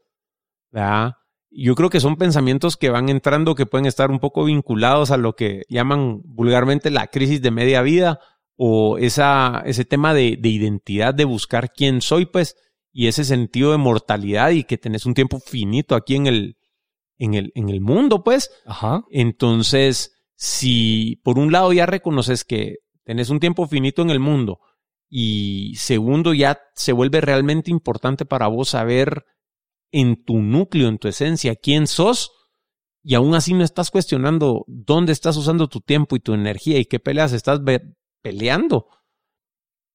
Eso te va a crear un choque bien grande, pues, y, y una inestabilidad emocional tremenda porque eh, va a ser un indicador bien fuerte de que realmente no estás usando lo más preciado que tenés, que es tu tiempo, en las cosas más valiosas para vos. Entonces, ¿Y, será, ¿Y será realmente una crisis, la de la midlife crisis, o simplemente estás creciendo? O sea, porque ponerte a cuestionar estas cosas, siempre que hay un cambio, Ajá.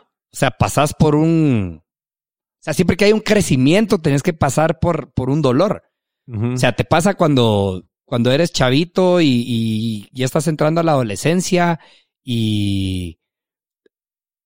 Pero todavía querés dormir con tus papás porque te da miedo, pero igual al mismo tiempo ya querés salir con tus amigos a, a chingar y todo esto. Entonces, esa transición, por eso es que dicen que la adolescencia cuesta, porque hay una transición de, de crecimiento y hay, hay un proceso, pues, que Ajá. tenés que dejar atrás al niño. Puede ser que esta midlife crisis estás dejando al adolescente, estás dejando de ser lo que siempre creíste y simplemente estás madurando. No sé, estoy tirando esta sí. pregunta porque creo que realmente ahora como lo veo, todos estos cuestionamientos creo que son simplemente un crecimiento, pues no lo Ajá. veo como una crisis.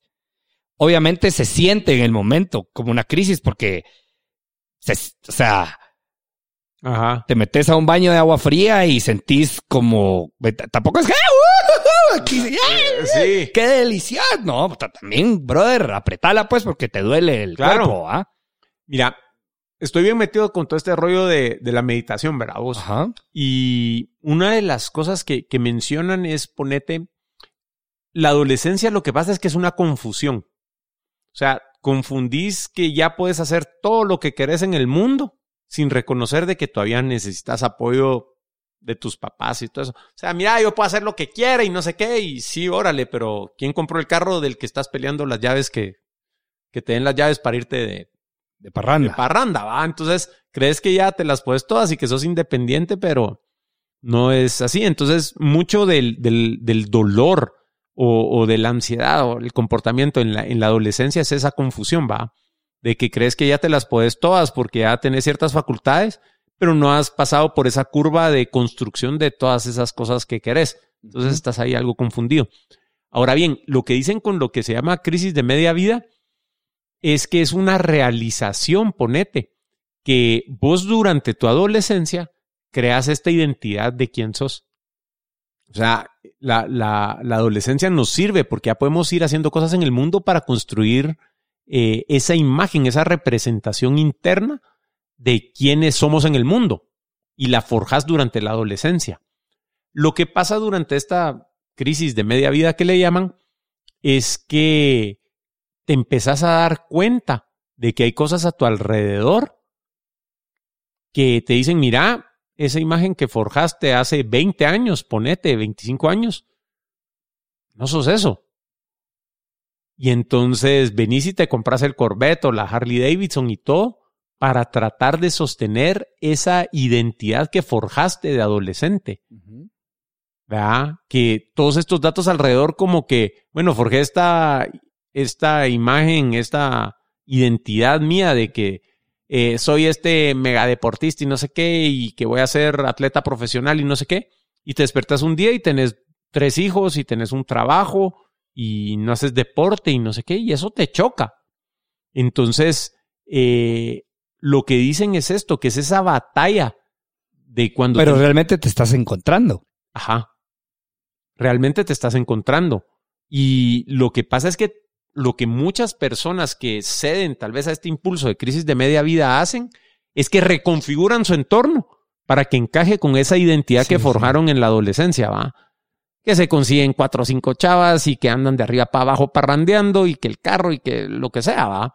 Entonces tratan de reconfigurar su entorno para que haga match con esa identidad que forjaron durante la adolescencia. Sí, y obviamente ya no sos esa persona. pues. Ya no sos esa persona. Entonces el trabajo duro es dejar ir tu ego y esa identidad. Porque al final vos sos lo que crees que sos y vos forjas esta identidad.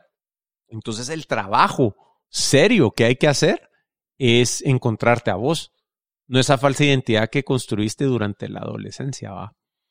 Y te digo, a la voz, yo, o sea, no es que haya llegado ni mucho menos. Y No, que pero la herramienta de la nada. meditación creo que empuja muchísimo para estar en paz con, esa, A la mira con esos vos. demonios. O sea, es que si vas viendo, te puedes separar de tu identidad vos. O sea, sí puedes empezar a desmoronar esa sensación de que yo soy esto. O sea, no.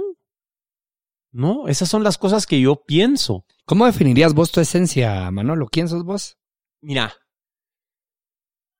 yo creo que yo Porque soy... sos totalmente diferente, no en esencia, obviamente, Ajá. pero al ser humano que yo conocí. Obviamente no en esencia, pero había un- una caparazón ahí que, que, la, que te- ya te la quitaste. Pero ¿qué, ¿cómo te definirías vos? Mira, yo creo que yo soy una persona sumamente compasiva. Eh, me gusta que los demás estén bien. Eh, es algo que no aplico conmigo mismo. O sea, sin embargo, soy bien duro conmigo mismo, que es algo que todavía queda por, por trabajar. Y, y soy bien curioso. O sea, me, me gusta entender por qué las cosas son, son como son. Y, te digo, yo creo que en, en mi raíz que estoy empezando a, a- encontrar, eh, te diría que soy un, un ser bien compasivo.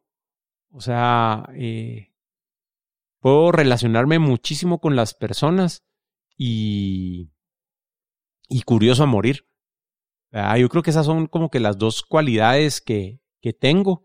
Y, y finalmente, ponete, creo que esa caparazón que mencionas o, o lo que sea es, poco a poco estoy tratando de, de dejar de agradar a todo el mundo a mi alrededor para sentir que pertenezco y, y que me van a querer, ¿verdad? Y como que dejar de tratar de impresionar a las personas porque simplemente me sentía no suficiente eh, de ser como soy, ¿verdad? Que creo que, que ese es el residuo que queda ahí de, de que a veces no soy tan compasivo conmigo mismo, ¿va?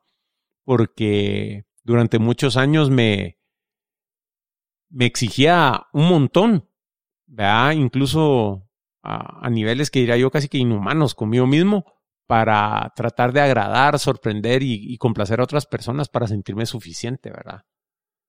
Entonces creo que quitando eso, eh, soy una, una persona como bien, bien compasiva y tengo mucha determinación vos. O sea, eh, cuando me entra que algo, que quiero eh, que algo ocurra, empujo muchísimo, eh, con una determinación que cada vez es más sana, ¿verdad? Por el valor de lo que quiero que, que ocurra y no por impresionar a otros. ¿verdad? ¿Vos te has hecho esa pregunta vos? ¿Cuál? ¿De qué es tu esencia? O, o- o- Pues sí, he tratado. Ajá. ¿Y, y has encontrado algo? Sí, Y, ahorita y- estamos hablando de vos.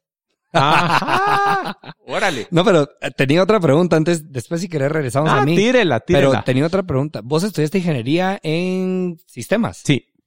Si pudieras regresar el tiempo, ¿volverías a estudiar lo mismo o te gustaría reconfigurar un cachito ahí la onda, vos? Y no entremos, o sea, está bien que digamos sí, yo soy el que soy hoy porque hice lo mismo, No, no, pero esa- también no puede, pero, pero también, pero también, nah, puta, o sea, ¿qué onda, mucha? Sí. Y, obviamente con la experiencia que tenés hoy, porque que hueva regresar y saber que vas a cometer los mismos errores y Claro. que estés enfrente y saber que no los, y volver a comer a la fuck it, no. O sea, podrías, te gustaría reconfigurar ciertas vainas. Sí. Definitivo que sí, vos. Eh, sí, quitando todo ese bullshit que, que cabal, mencionas, cabal. ponete, me hubiera gustado mucho estudiar algo más relacionado a, o sea, me hubiera gustado estudiar filosofía. Eh, tal vez hubiera estudiado psicología. Entonces, eh, aquí sentado hoy te digo, mira, mi manera de pensar súper estructurada y algoritmos y toda la mate y todo lo que aprendí en la ingeniería de sistemas, creo que me da un toque bien especial de cómo pienso. Pero de saber lo que sé hoy, me hubiera gustado mucho agarrar un path mucho más humanístico. O sea, probablemente, pues como, como sabes, me gusta coachar a la gente un montón y, ayudar y, todo este tema del crecimiento personal. Entonces, probablemente hubiera sido bien interesante agarrar un, camino por ahí, eh, por medio de estudios más profundos en, en filosofía y psicología. Me llega. O sea, es algo que no puedo negar, pues. Gracias por compartirlo, que tenía esa duda. Órale. Sí, eh, te digo, y afortunadamente, ponete, o sea, estudio un montón de, filosofía, leo, es un montón, he tenido la oportunidad de tomar un montón de, material al respecto de comportamiento humano y, cómo ser mejores. Y creo que está bien vinculado a lo que hablamos de, la esencia de, ser compasivo. Mira, tengo otra pregunta. Parte de, este crecimiento personal, yo soy testigo de, pues vos me has puesto el ejemplo de siempre estarte midiendo. Por ejemplo, ¿Bajaste cuántas libras desde que comenzaste? 170. 170. Y hubo una etapa, no sé si todavía lo haces, pero que te, siempre te pesabas y te pesabas y te pesabas para saber qué estaba sucediendo. Sí, hoy me hoy pesé 168.7. ¿Y te pesas todos los días? Todos los días. ¿A qué horas? ¿Al despertar? Al despertar después de pasar por el sanitario. Ok, ajá. o sea, eh, es la manera de tener el dato más constante. O sea, te despertás, vas al baño y te pesas. Entonces va a ser el, proceso como que más, más limpio, ponete de. ¿Y sentís que te mantiene en track así de, de comer, ejercicio? ¿O ya solo lo haces por hacer? ¿O sí querés siempre tener el dato para reconfigurar ciertas vainas para estar siempre lo más saludable posible o qué? Sí, sí, sí me ayuda a reconfigurar un montón, bravos. O sea, ponete, puedes ver si hay una tendencia de 3, 4 días de subida o bajada de peso y estás haciendo más o menos lo mismo, decís aquí hay algo raro. ¿Y te ha sucedido? Sí. Sí. ¿Y como que nos puedes dar algún ejemplo de qué cosas estaban pasando? Sí, sí, sí. O sea, ponete... Va. Ahorita recientemente empecé a comer granola. Ajá. ¿Va? Eh, entonces estaba comiendo granola. En la mañana. En la mañana. Eh, y el primer día normal, el peso no cambió nada. De ahí subí como punto tres libras, otras punto dos, otras punto tres. Y, y al final vi que eh, ponete con la granola, a pesar que la hacías al baño constantes, vamos, porque es algo que a veces comes algo, vas menos regular o lo que sea, se va quedando todo adentro, pues te, influye en el peso. Pero ahorita mi sospecha es que estoy reteniendo algún tipo de líquido. Ok. Por, por la granola, va. Entonces, hoy ya no comí granola para ver y mañana voy a ver si, si empieza a cambiar la tendencia. Y no es que me ¿No crees que sea por los carbs? No, porque fíjate que ahorita ya tengo como más de un año de que introduje carbs. Eh, entonces ya estoy comiendo eh, los carbs y había estado comiendo. ¿Y diariamente comes carbs o comes de vez en cuando o cómo decidís? Fíjate que estoy comiendo Porque carbs. Esa, esa, ese journey de bajar, ¿cuántas? 170 libras. 170. Fuck. Es casi que un ale. Sí, soy yo. ¿Sí? Sí. Son, no, son 130, perdón, de 300 a 170. 170 es donde estoy. Pero igual. Sí. Eh, mira, te digo, yo creo que cuando otra vez, ¿verdad? Vos, eh, sí es exitoso, bajé todo este peso, estoy saludable, probablemente ya no me va a morir de cardiovascular, pero solo es un reflejo de la persona en que me convertí, vos. Eh, es lo que te digo del éxito, pues. O sea, mi vida ahora. Y que lo hablamos la semana, hace dos semanas que nos juntamos de Jeff. Cabal. ¿Ah? Cabal, que vimos la foto de Jeff Bezos antes y después. O sea, eh, cuando cambias por dentro se ve reflejado afuera, vos. O sea, definitivo. Y te digo, el. Si me preguntas a mí, ¿Qué fue lo que hice para poder bajar 130 libras? Es un chingo de trabajo emocional. Por ejemplo. Sentir que valgo la pena.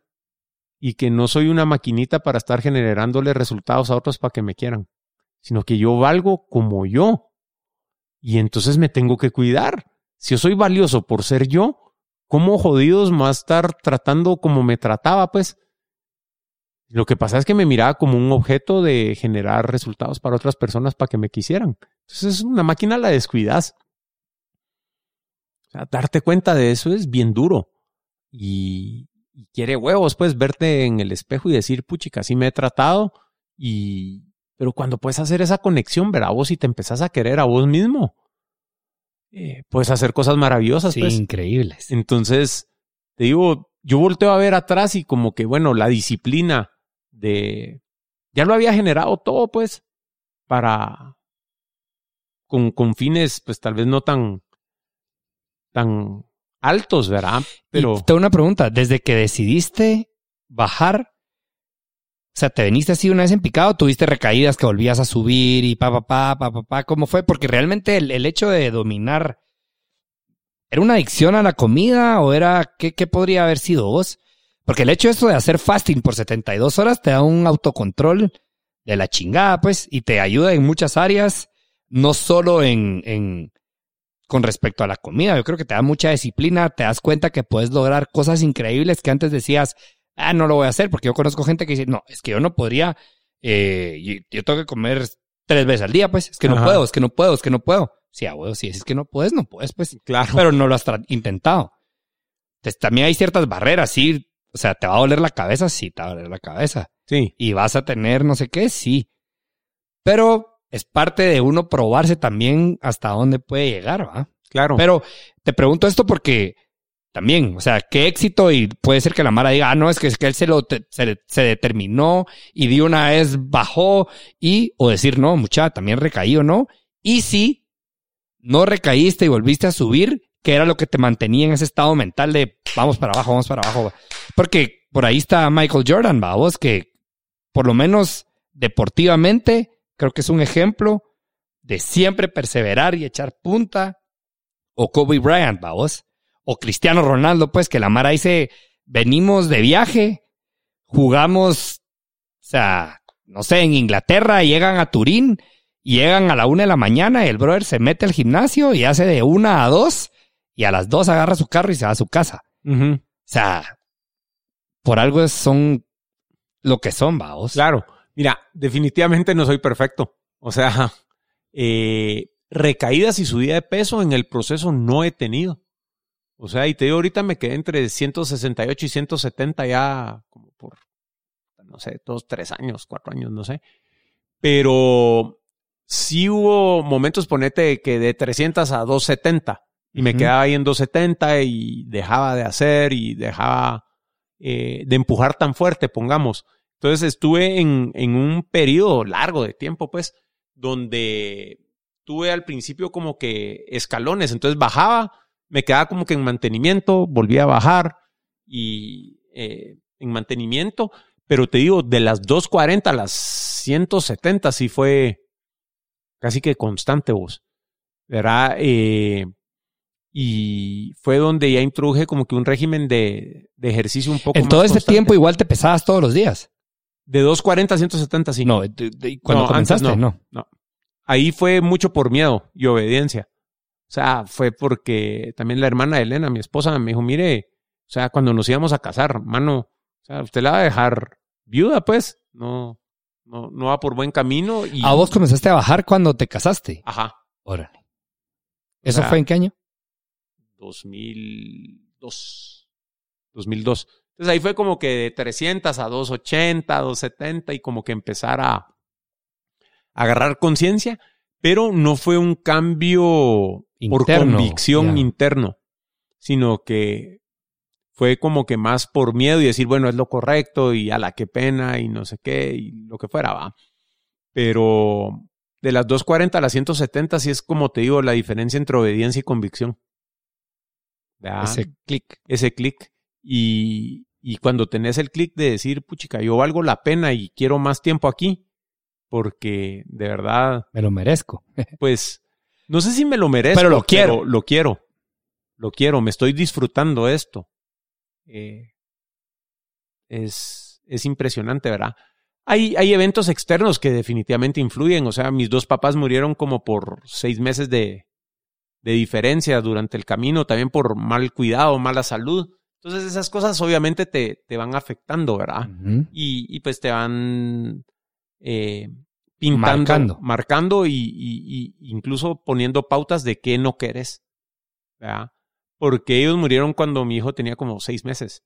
Entonces decía yo, puchica, eh, se perdieron esto. Se perdieron esto. Entonces digo yo, bueno, que cuando suena mi despertador, o sea, y esos son como pequeños truquitos. Pero ponete cuando suena mi despertador para ir a correr, eh, el pensamiento es, bueno, ¿qué tengo que hacer hoy para poder correr detrás de los hijos de mi hijo cuando sea abuelo? En lugar de morir cuando tenga seis meses. Entonces, cuando pensás eso, se vuelve un poquito más fácil despertarte, vamos. Es decir, bueno, o sea, por un lado, si no me cuido, eh, puede que, que muera y ni siquiera mire a mis nietos o lo que sea. Pero por el otro lado, si ahorita dejo la hueva, dejo la colchita y salgo a correr, pues me estoy ganando eso. Sabes, ahorita que estás hablando de esto, se me viene la conversación que tuvimos acerca de siempre hacer, o sea, de no gastarte la energía extra, porque hoy te sentís bien y vas a correr 10 kilómetros. Y esto lo vengo porque de hace varios tiempo para acá estuve entrenando en CrossFit. Ajá. Y parte de la filosofía de CrossFit es siempre ir al tope, vamos. Sí. O por lo menos eso es lo que yo percibo. No sé si, ¿qué pensás vos, Kuzuko? Sí, cabal, es retarse todos los días y mejorar. Y como que al máximo. Al extremo, sí. Y vi un, un podcast de un entrenador de peleadores de MMA Ajá. con Joe Rogan. Y este chavo le explica que que no está bien esa mentalidad de ir siempre al 100, vaos. Ajá. Que por eso los rusos mucho tiempo obtenían mucho más medallas olímpicas que los gringos. Porque iban y realmente entrenaban como jugando, pues. Ajá. ¿Entendés? O sea, los peleadores iban y pa, pa, o sea, el sparring, creo que así se dice, Sí. era como suave, pero lo hacían todos los días. Y todos los días era, por ejemplo, suponete dos horas de estar como que jugando, ta, ta, ta, ta, ta. Y eventualmente, entonces ahora sí, pues, soquemos, ¿va? Como que fuera una pelea. Pero que si vos vas todos los días al 100, es imposible porque llega un momento donde tu cuerpo craquea, pues, porque no Sí. puedes estar yendo y yendo y yendo y yendo. Claro. Entonces, los rusos entrenaban al final del mes y al final del año eran mucho más horas entrenadas que los gringos que iban all the way todos los días, all the way todos los días, all the way todos los días. Ajá. Y hay un entrenador ruso también, que no, ahorita no me acuerdo del nombre, que es como que es de los kettlebells y todo esto. Y acabo de ver un podcast también con Joe Rogan, donde le explica que, que no puedes ir todos los días al 100, va. Vos que lo interesante es hacer todos los días, pero vas piano y le das piano y le das piano y eventualmente sí socas. Entonces, y hablando de esto, también siempre Raulito me decía, es mejor practicar guitarra una vez, o sea, una hora al día. Vamos, que agarrar un día y agarras cuatro horas y después lo dejas dos semanas, pues. Claro. Eh, eso estuvo interesante porque lo platicamos con vos y yo creo que para el largo plazo es mucho más beneficioso. Entonces, si nos podrías contar un poco de, de eso, porque al final de cuentas hay mucha similitud en gente que yo admiro, pues, como vos, como Raulito y como estos chavos que dicen, no, hombre, compadre, hacerlo, pero hacerlo todos los días, pues, pero no te volvás loco, a vos. Claro.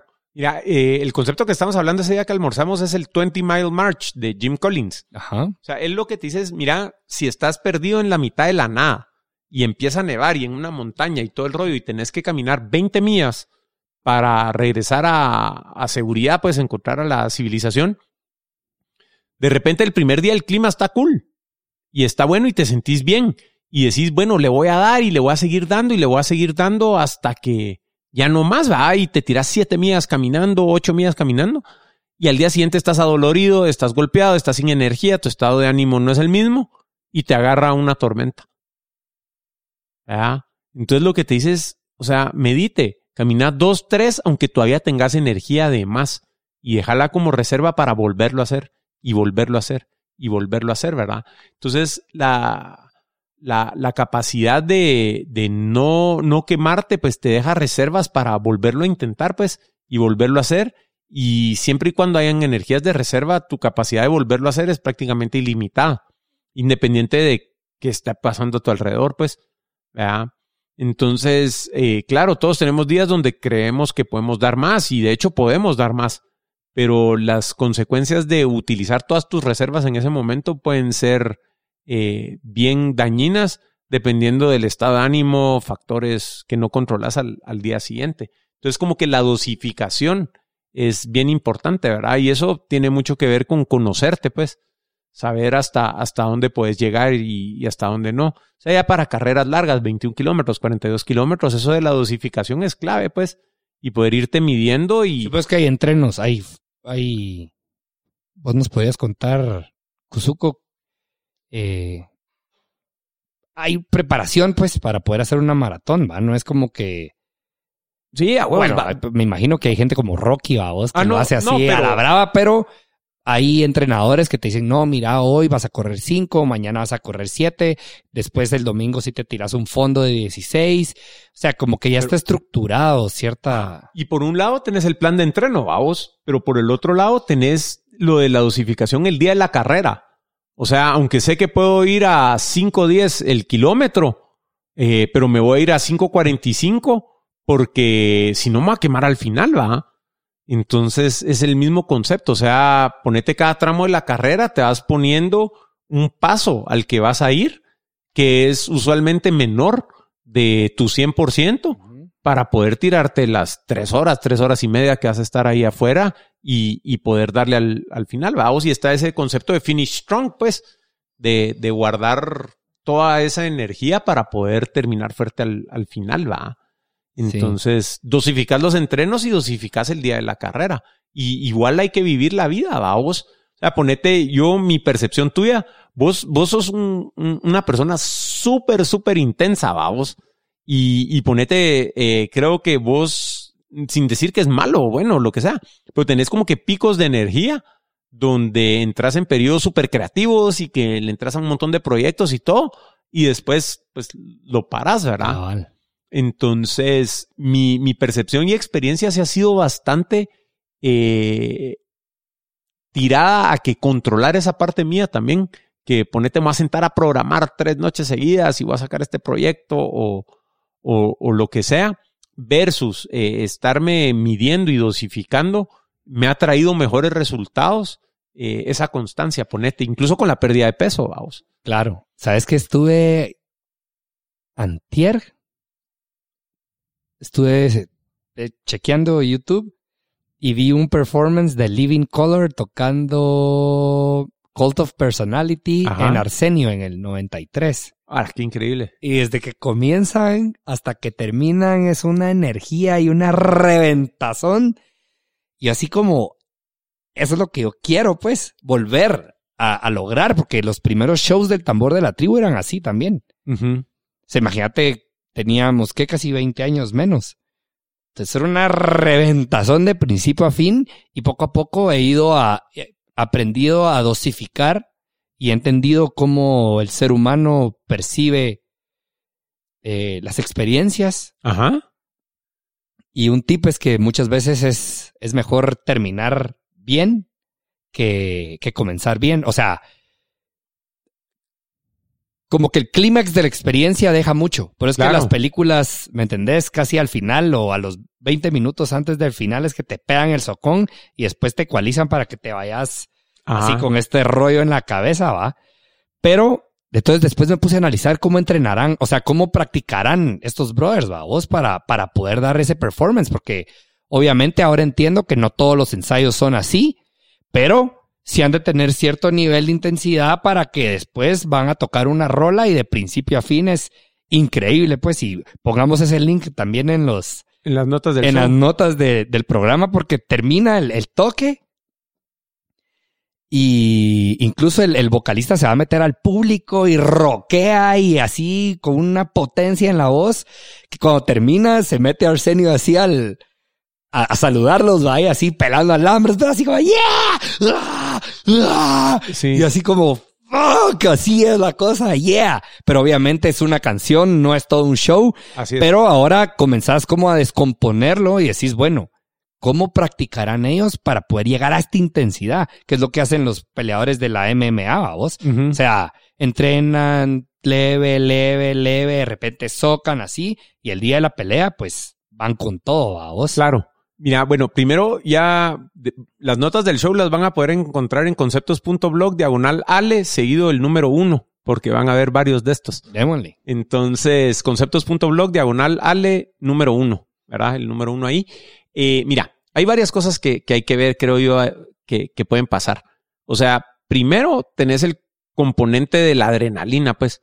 O sea, bajo un shock de adrenalina, una canción de cuatro o cinco minutos, pues creo que es totalmente eh, Lograble. eh, lograble. O sea, ponete, se me viene a la mente Neil Young con Pearl Jam para los Sí, MTV sí. Music Awards del 93, con Keep on Rocking in the Free World. O sea, ponete, ahí desmitificas cualquier cosa que es la edad. Porque Neil Young ahí le lleva 30 años a Eddie Vedder, pues, y le metió igual, ¿verdad? Entonces, eh, tenés el tema de las consecuencias después. O sea, eh, es, es un periodo relativamente corto de tiempo donde sí se puede mantener la intensidad. Eh, definitivamente, otra cosa que hay es, o sea, ahorita si te subís al escenario, no vas a poder, por cuestiones biológicas y de paso de tiempo, o sea, no vas a poder ser el mismo Ale que es ponete Hace ahí por- 20 años. de hace 20 años, que por ahí puede venir el tema de la crisis de media vida, ¿va? Porque uno se queda con esa idea y, y lo mencionaste, o sea, es que quiero volver a hacerlo, o sea, no, compadre, ¿verdad? O sea, eso es, es un cambio que, que se da y, y es ese reconocimiento, ponete, donde vamos viendo, bueno, mi identidad de rockear a este nivel ya no está ahí, pues, ¿verdad? O sea, mi esencia sigue siendo la misma en el escenario y todo, y pues los shows que están dando no quiere decir que tengan menos energía, ni mucho menos, pues. Pero eh, la experiencia va a ser otra mm, para vos, ¿verdad? Por, porque tu cuerpo ya tiene 20 años más, pues. ¿verdad? Así de simple.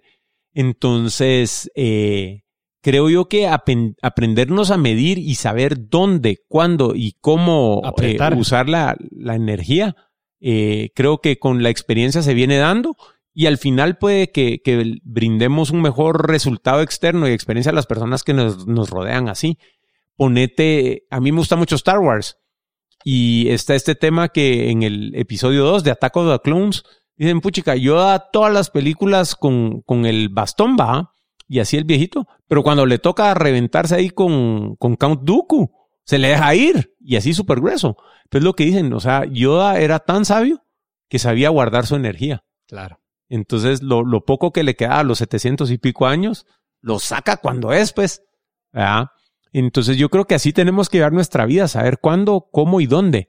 Ahora, respecto a la pregunta que hacías del, del entreno, eh, creo yo que lo que más nos puede ayudar es lo del High Intensity Interval Training, Ajá. eh, de poder agarrar cortos periodos de explosión, eh, seguidos de periodos de descanso y otro periodo de alta explosión corto. Eso, en mi experiencia, ayuda muchísimo a, a incrementar tu, tu capacidad de, de niveles largos de, de energía sostenida. Órale. ¿Verdad? Me llega. ¿Verdad? ¿Cómo vamos vos? Ha estado buenísimo esto. Me llega. Yo bien. ¿Vas bien? ¿Vas bien? Yo- Súper. Yo increíble. ¿Qué opinas, Kuzuko? Eh, Cuéntenos algo. Ah, Nada. no, aquí estoy escuchando un montón de cosas, como verlos interactuar y platicar, ya que los conozco muy bien a los dos, es interesante cómo pueden llevar una conversación de, de cualquier cosa, ¿va? Y de filosofar realmente el de dónde venimos y a dónde vamos y todo lo que vamos aprendiendo el día a día, ¿verdad? Qué Súper. interesante, estoy contento aquí viéndolos. Qué bueno, hombre. Me llega. Qué bueno. Gracias por venir, mucha. No, un gusto vos, aquí estamos. Y, y de verdad, o sea, para... Ah, te- tengo otra que no lo quiero dejar en el, Dele. en el, ahí guardado. Eh, siguiendo a este brother de Gary Viva, vos, Ajá. me puse a pensar mucho en por qué estos programas de, de potencial humano, no sé si programas o qué, pero tanto Scientology y ESP tuvieron tanto éxito, es porque al final de cuentas, eso es lo que yo creo, pues, discutámoslo, es que no todos somos, eh, nadie, absolutamente nadie es bueno en todo. Correcto. Y lo que dice Gary Vee, que me parece muy certero, es hay que explotar eh, pues tu potencial. Para las cosas que eres bueno, esas hay que reventarlas. Y para las cosas que no eres bueno o no eres tan bueno, pues tampoco te aflijas, pues no les pongas tanto coco, porque, brother, nadie es bueno para todo. Correcto. Pero, en mi experiencia, lo que hizo ESP es como detectar en qué áreas estás emocionalmente débil. Eso es lo que me pasó a mí. Ajá. Y tratar de darle a esa para que subas y subas y subas. Y entonces llega un punto donde es tan infinito porque en tu cabeza querés llegar a un lugar y, brother, no pues, o sea, ¿me entendés? Yo no puedo ser jugador de fútbol americano. O sea, no puedo estar jugando para los eh, para los Dolphins, vamos. Simplemente mi cuerpo no es para jugar fútbol americano, mi estatura no es, mi condición física. Entonces, lo que me gusta es la música, entonces, ¿por qué no me enfoco en esto? Pero creo que entramos en ese loop. Y que al final de cuentas tampoco te lleva a un muy buen lugar, vos. Quiero saber qué opinas vos de, de eso. Mira, yo creo que es mucho más importante desarrollar tus fortalezas que tratar de mitigar tus debilidades. Está este tema de George Washington, cómo, cómo trabajaba el Baos cuando se dio todo el tema de la, de la guerra civil. Ajá. Eh, no sé si sabes esa historia, pero él tenía que escoger a este cuate, eh, a, a, su gerente, iba a decir, vamos, a su general para llevar la guerra, la guerra civil. Y vino y escogió a este cuate, vamos, que el chato, un alcohólico, pero así, cosa seria, Era un alcohólico perdido, mujeriego. O sea, el cuate era un debacle, vamos. Y todo el mundo dice, pero bueno, o sea, ¿por, qué él? ¿Por qué él? ¿Verdad? Y les dijo, o sea, lo quiero como mi, mi, mi general para la guerra y es el mejor estratega militar en la tierra. No lo quiero como esposa. Sí, pues. Entonces, dependiendo de para qué, eh, hay ciertas fortalezas, ¿va? Entonces, escoge eh, personalmente ir tras, tras esos objetivos donde están tus fortalezas, ¿verdad? Vos. Eh, entonces, totalmente de acuerdo con que considero que es más productivo, es mejor, nos puede dar más felicidad desarrollar nuestras, nuestros potenciales que tratar de mitigar nuestras debilidades. O sea, eso para mí estoy totalmente de acuerdo. Luego con la parte emocional me surge la, la duda de ponete como que emocionalmente cómo podemos ser débiles en un área y fuertes en otra. O sea, eso no lo he experimentado yo. Eh, yo, como lo he experimentado, es que como que emocionalmente y psicológicamente lo veo todo como un bloque, ponete. Ajá. Que ese bloque sí se puede desmoronar o fortalecerse en distintas áreas externas de mi vida, ponete. Ajá. O sea, ponete, yo, yo, yo digo, emocionalmente estoy bien o estoy mal, ¿verdad? Eh, en base a ciertas situaciones que ocurren en mi vida. Pero no me ha pasado lo que mencionabas como que soy emocionalmente fuerte de esta manera y emocionalmente débil de otra. O sea, no sé si me podrías explicar eso un, un cachito. O sea, ponete yo emocionalmente estoy fuerte a veces o débil a veces, dependiendo de qué está pasando pero no me he visto como que emocionalmente fuerte para algo y emocionalmente débil en otra. Yo creo que tiene que ver mucho con la seguridad que tenés en ciertas áreas de tu vida, tal vez. Tal vez eso quise. Sí, pues, o sea, en áreas de tu vida sos emocionalmente más fuerte y. Sí, porque estás más seguro de las, de la, de lo que puedes lograr, por ejemplo. Tal vez eso quise comunicar. Claro, claro. Ah, y tenés ciertas inseguridades en otro lado, entonces ya me confrontas las cosas de diferente, con diferente ánimo con diferente actitud si no estás tan seguro de, de, ese, en ese aspecto, en esa dinámica de tu vida. Seguro. Mira, yo creo que donde es importante y, y puede Y yo creo que eh, con el tiempo vas aprendiendo que no está mal decir, hey, no soy bueno para esto, pero estoy tan seguro de mí mismo y soy, o sea, soy tan cabrón globalmente que para esto no, no funciona, pues mucha. Entonces, no, ¿ah? o no me gusta, por ejemplo. ¿Ya? Sí, mira, yo creo que eso es lo que nos falta ahí es eso de encontrar nuestra esencia y, de verdad poder relacionarte con tu identidad como es. Entonces yo creo que el, el, verdadero secreto está en poder identificar en dónde no estás logrando las cosas que querés en tu vida porque tenés eh, falta de voluntad emocional o de manejo emocional, donde no estás logrando las cosas en tu vida porque realmente te estás contando la historia de que las querés y no realmente las querés. Exacto. Es que si realmente las quisieras, lo lograrías. ¿O no? Yo creo que si realmente querés algo y estás comprometido, no las vas a lograr directo siempre, pero vas a encontrar una manera. Eh, y creo que ahí es donde son bien útiles eh, muchas de las herramientas de crecimiento personal que hay, vamos. Eh, darte esas herramientas para que donde realmente estás convencido que querés algo, poder desarrollar esa fortitud emocional. convertirte en esa persona que sí logra eso. Que sí logra eso, ajá. Transformarte así. El, el problema creo que se puede dar cuando primero ni siquiera sabes qué querés y estás confundido, ¿verdad? Y eso se puede prestar a, a, a como que tergiversar la, las herramientas para poderte llevar a un lugar donde realmente no querés. Ponerte. Como, esa es una buena... ¿Qué recomendaciones le das a los que nos escuchan para poder saber qué es lo que queremos, poder enfocarnos, poder eh, descifrar o encontrar qué es lo que, lo que realmente queremos? Porque muchas veces a mí me ha pasado, me encuentro perdido en, en la vida o en ciertos momentos y digo sí, pero ¿qué quiero? Y no sé qué quiero y estoy confundido. ¿Qué, Ujú. qué? O sea, yo sé que la meditación es una... Ah, eso te iba a decir. es que cabal, ¿va? Ah, Eh, mira, yo creo que es un proceso de desaprendizaje. Ok.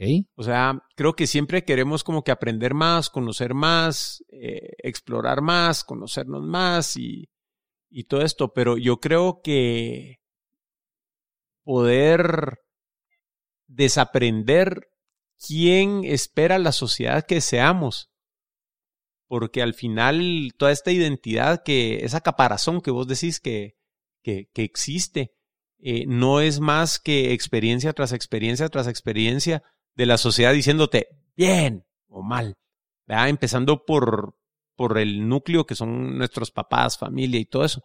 Entonces, poder desaprender qué esperan las demás personas de nosotros, ponete, y poder quitar todas esas reglas y criterios que, que creemos que tenemos de cómo nos debemos comportar para estar ok, es el secreto para saber realmente qué, qué querés, ¿verdad?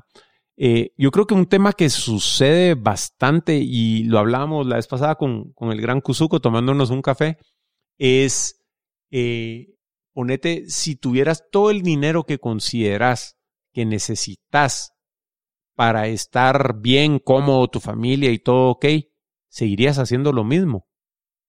O sea, esa es una pregunta bien, bien fuerte, ¿verdad?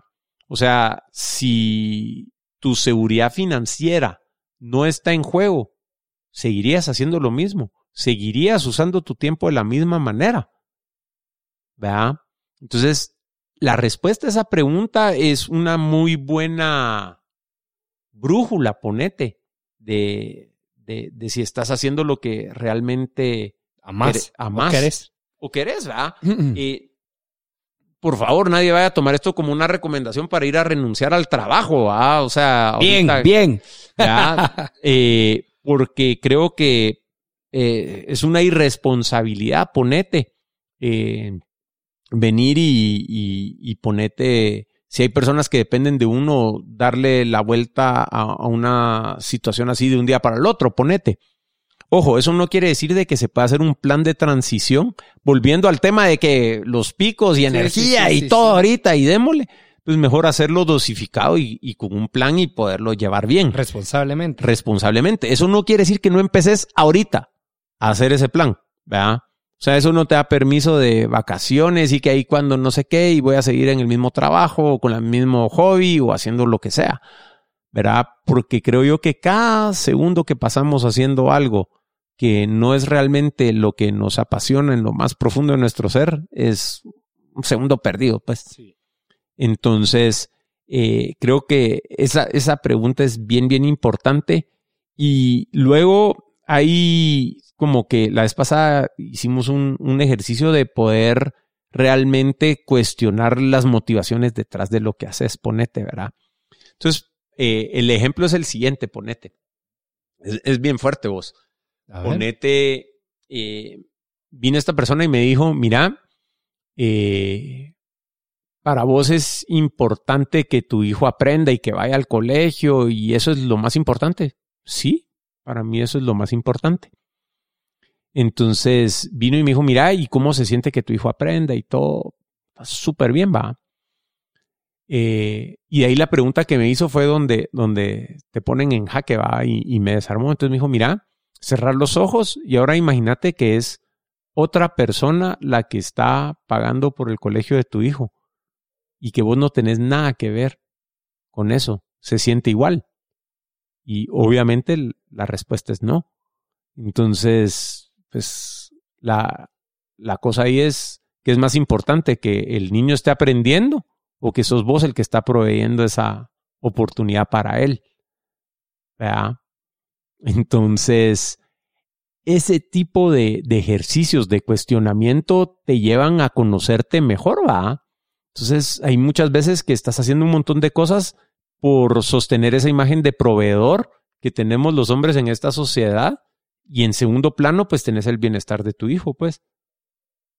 ¿Verdad? Pero, y todavía la programación la tengo ahí, o sea, no te puedo decir que ahorita me siento aquí y que se siente igual que él esté lo, teniendo las mismas oportunidades, se las de yo, se las de alguien más, pues. O sea, pero ese es el tipo de cosas que, que tenemos que ir explorando, viéndolas y pues no avergonzarnos, vamos, de, de decir, puchica, ahí es donde estoy y, y así crecí, así estoy programado. Pero te digo, ese desaprendizaje es bien importante y para poder desaprender algo, primero lo tenemos que poder ver, ¿va? Claro. Entonces, eh, ese tipo de cosas creo que son importantísimas y que, que, que nos lo cuestionemos, ¿va? De, de realmente por qué estamos haciendo lo que, lo que estamos haciendo. Y, pasan, te digo, años, vos, años.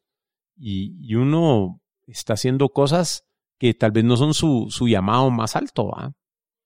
Entonces, eh, te digo, yo ahorita que, que estamos hablando de eso, lo ato a que yo hubiera estudiado psicología y filosofía, porque para mí el llamado más alto es primero trabajar yo en mí ese tipo de cosas y luego ayudar a otras personas a que puedan tener ese, ese tipo de, de experiencias, ¿verdad vos? Órale, mira, ahora para, para cerrar, porque an- antes de gastarnos todas las balas en este show, yo creo que hay que hacer otro. Hay que hacer varios otros. Pero dame como el crecimiento que vos obtenés de coachar gente. Eh, te menciono esto, estudiando Scientology me di cuenta de que ellos utilizan un término bastante recurrente que es la ayuda, Ajá. que están muy dispuestos a ayudar y que realmente el crecimiento de la ayuda es mutuo. Cuando yo te ayudo, inmediatamente yo estoy creciendo y ya lo integré y ya, los, ya lo siento propio eh, pero siempre ha estado rondando esto, es que cuando coachas a alguien, vos también creces y te ayuda a mantenerte en línea porque tienes que sostener tu palabra y todo esto. Eh, ¿Nos podrías desarrollar un cacho eso de cómo es tu crecimiento al, al coachar Mara o en estar ayudando a la Mara? Porque creo que es algo importante también que la gente lo, lo Perfecto. sepa, pues. Mira, primero quiero empezar con un poco de Anthony Emelo. Eh, él es un, un jesuita que, que nació en Francia y estuvo mucho tiempo en el Oriente y paró budista. Y, pero él lo que dice es que siempre te tenés que rodear de tres tipos de personas o de tres, tres personas para tu crecimiento. Eh, alguien que sepa más que vos y que sea más fuerte que vos para enseñarte. Alguien que esté al mismo nivel que vos con quien compartir y practicar. Y alguien eh, que sepa menos que vos para poderle Ayudar. eh, ayudar y enseñar y, y crecer. Entonces ese es como que el triángulo que él pinta para, para poder tener un, un crecimiento integral. ¿verdad? Alguien que te esté jalando, alguien con quien practicar y vos alguien a quien, a quien jalar. Mira, la, experiencia de, coachar a, alguien y particularmente en, en el crecimiento personal es extremadamente enriquecedora. Yo te diría que la primordial herramienta de crecimiento para mí cuando estoy coachando a alguien es que eh, muchas veces la persona que estás coachando tiene las mismas eh, limitaciones que vos y poderlas ver en otra persona te permite verlas en vos. Entonces, no somos tan únicos vos. Y cuando ves a alguien luchando con algo o, batallando con, con, algún tema, eh, te permite a vos como coach verlo de una manera segura en vos mismo. Y, y ponete muchas veces, haces el trabajo con, con el coachí o la persona con que estás trabajando y al mismo tiempo estás trabajando en vos mismo sin siquiera darte cuenta, vos. Entonces, por un tema de proyección, eh, ayudando a la, otra persona, eh, vos mismo te, estás eh, reprogramando, si lo quieres ver así. Segundo es que aprendes al, o sea, yo creo que un coach tiene que estar trabajando en sí mismo, si no, no se vale estar ayudando a alguien más. Entonces, al estar trabajando en uno mismo, eh, tenés una lucha interna bien fuerte todos los días. O sea, este camino del crecimiento personal, como dijo Mari en el episodio eh, anterior, es para valientes, vamos. O sea, quererte meter a este tema y, ver todo ese proceso interno es bien fuerte. Entonces, si vos estás trabajando en vos mismo y sabes lo mucho que cuesta, te das la vuelta a trabajar con alguien y esa empatía de, ver la lucha de otro ser humano que está batallando con las mismas cosas o, cosas mucho más difíciles que vos, eh, te desarrolla una humanidad tremenda vos. Eh, te volvés mucho menos eh, juzgón, ponete. te, te volvés mucho más compasivo, que te digo, yo creo que ese proceso me ha ayudado mucho a, definir mi esencia como, como compasiva y eh, despectivo. O sea, te volvés mucho menos despectivo con las personas. Al principio creo que hablamos con todo este rollo del, coronavirus, el tema de que eh, hay personas que ven a las a, otros humanos que, que, han contraído esta enfermedad como culpables de algo o como casi que criminales, vamos, y, y, y, no puede ser así la cosa, ¿verdad? Vos? Y la otra cosa de, de, de, poder ayudar a alguien es que te abre las puertas a esto de que todo mundo tiene una lucha tremenda con la que no, no tenés idea, ¿verdad? Entonces te ayuda mucho a crecer porque en momentos de desesperación o, o, o fuerte incomodidad o lucha interna, eh, te recuerda estar coachando personas que todos tenemos una lucha de la que vos no tenés idea, va. Incluso con las personas que trabajas, que usualmente se abren un montón con uno y le tienen una gran confianza para, para pues, hacer este trabajo interno, eh, nunca realmente vas a saber qué tan profunda es su lucha y qué cosas realmente han vivido que tal vez ni te vas a enterar. Entonces, ese recordatorio constante de que no soy el único, que está pasando por esto eh, es mucho más valioso que, que, cualquier tiempo que uno decida invertir ayudando a alguien más, ¿verdad? Entonces, eh, la constante ayuda o conversaciones como la que estamos teniendo hoy o amistades como las que tenemos con ustedes dos, eh, de verdad que te, te centran un montón y, y te ayudan y, y realmente te motivan porque mientras más crezcas vos, más oportunidad tenés de ayudar a alguien más y se vuelve un círculo virtuoso. ¿Te gustó ese, esa expresión la pasada que Se vuelve un nunca, círculo, nunca la había escuchado. Un círculo virtuoso buenísimo, ¿verdad? Entonces yo te diría, eh, sí, ayudemos. Y todos estamos en la posición de poder ayudar a alguien, pues. Sí. Y mira, antes de cerrar, yo te quiero agradecer porque en momentos bastante complicados de mi vida me, me ayudaste y sin o sea, sin sentirme criticado. Y eso es, es, es, es invaluable, vos. Muchas gracias por tu amistad, Suco también. Gracias por esta oportunidad de estar aquí hoy. Y ojalá lo repitamos más seguido, porque siempre son experiencias que pues me hacen crecer. Yo creo que es un buen material para que la gente escuche. Hay que empujar para que la gente esté más pendiente de todo este material. Te quiero, los quiero felicitar también porque los últimos podcasts que he escuchado de ustedes están increíbles. Gracias, vos. Eh, no es que los de antes no, pero. Pero los últimos han estado realmente increíbles y me han conmovido muchísimo. Así que no dejemos pasar mucho tiempo y hagamos esto pronto, que se quedaron muchos temas por, por hablar y ojalá que la gente lo escuche de principio a fin y que nos hagan llegar también sus comentarios y Eso. sus dudas, ¿verdad? Sí, les iba a decir- si hay algo que no, que no tocamos o quieran saber, pues que yo creo que en tu blog pueden escribir, Sí, ¿verdad? le- les iba a decir, o sea, ahora ya, ya estamos mucho más formalitos con, con todo. Como dice Lale, hemos ido mejorando eh, cada episodio. Entonces, eh, yo creo que la manera más fácil de, de mandarnos su feedback también, ¿qué pensaron? El episodio, este es el más largo por bastante, vamos por dos horas, dos minutos, 38 segundos. Yeah. Buenísimo. Eh, déjennos eh, su feedback en Twitter. Escriban a arroba conceptospod. Ahí está la cuenta. Ahí nos pueden escribir eh, súper fácil o pueden mandar un email también si quieren a show arroba conceptos.blog. Y yo creo que por esos dos lados nos pueden decir qué más quisieran que, que hablemos con Ale en, en futuros episodios. Eh, ¿Qué pensaron de este formato? ¿verdad? Yo creo que es un formato mucho más casual de, de lo que hacemos. Para mí es valiosísimo, casi que terapéutico, poder juntarme a hablar con el Ale y hace un par de semanas que almorzamos, dijimos, vos esto lo, lo tenemos que grabar y, y de ahí surgió, seguro vamos a estar eh, haciéndolo por lo menos una vez al mes, yo quisiera quincenal, eh, nos ayuda a todos, espero que les ayudemos a ustedes. Eh, entonces por ahí nos pueden enviar el feedback y de verdad, Kuzuko, infinitas gracias vos, como siempre. Eh, Ale, un gustazo vos, de verdad, y a ustedes allá afuera, hasta la próxima. Un abrazo. Apreciamos que nos hayas acompañado en este episodio de Conceptos. Si te gustó el contenido, suscríbete o déjanos una reseña en Apple Podcasts, Spotify, Deezer, Overcast o tu app de podcast favorito. No olvides visitar conceptos.blog para unirte a la conversación y aprovechar las notas del show.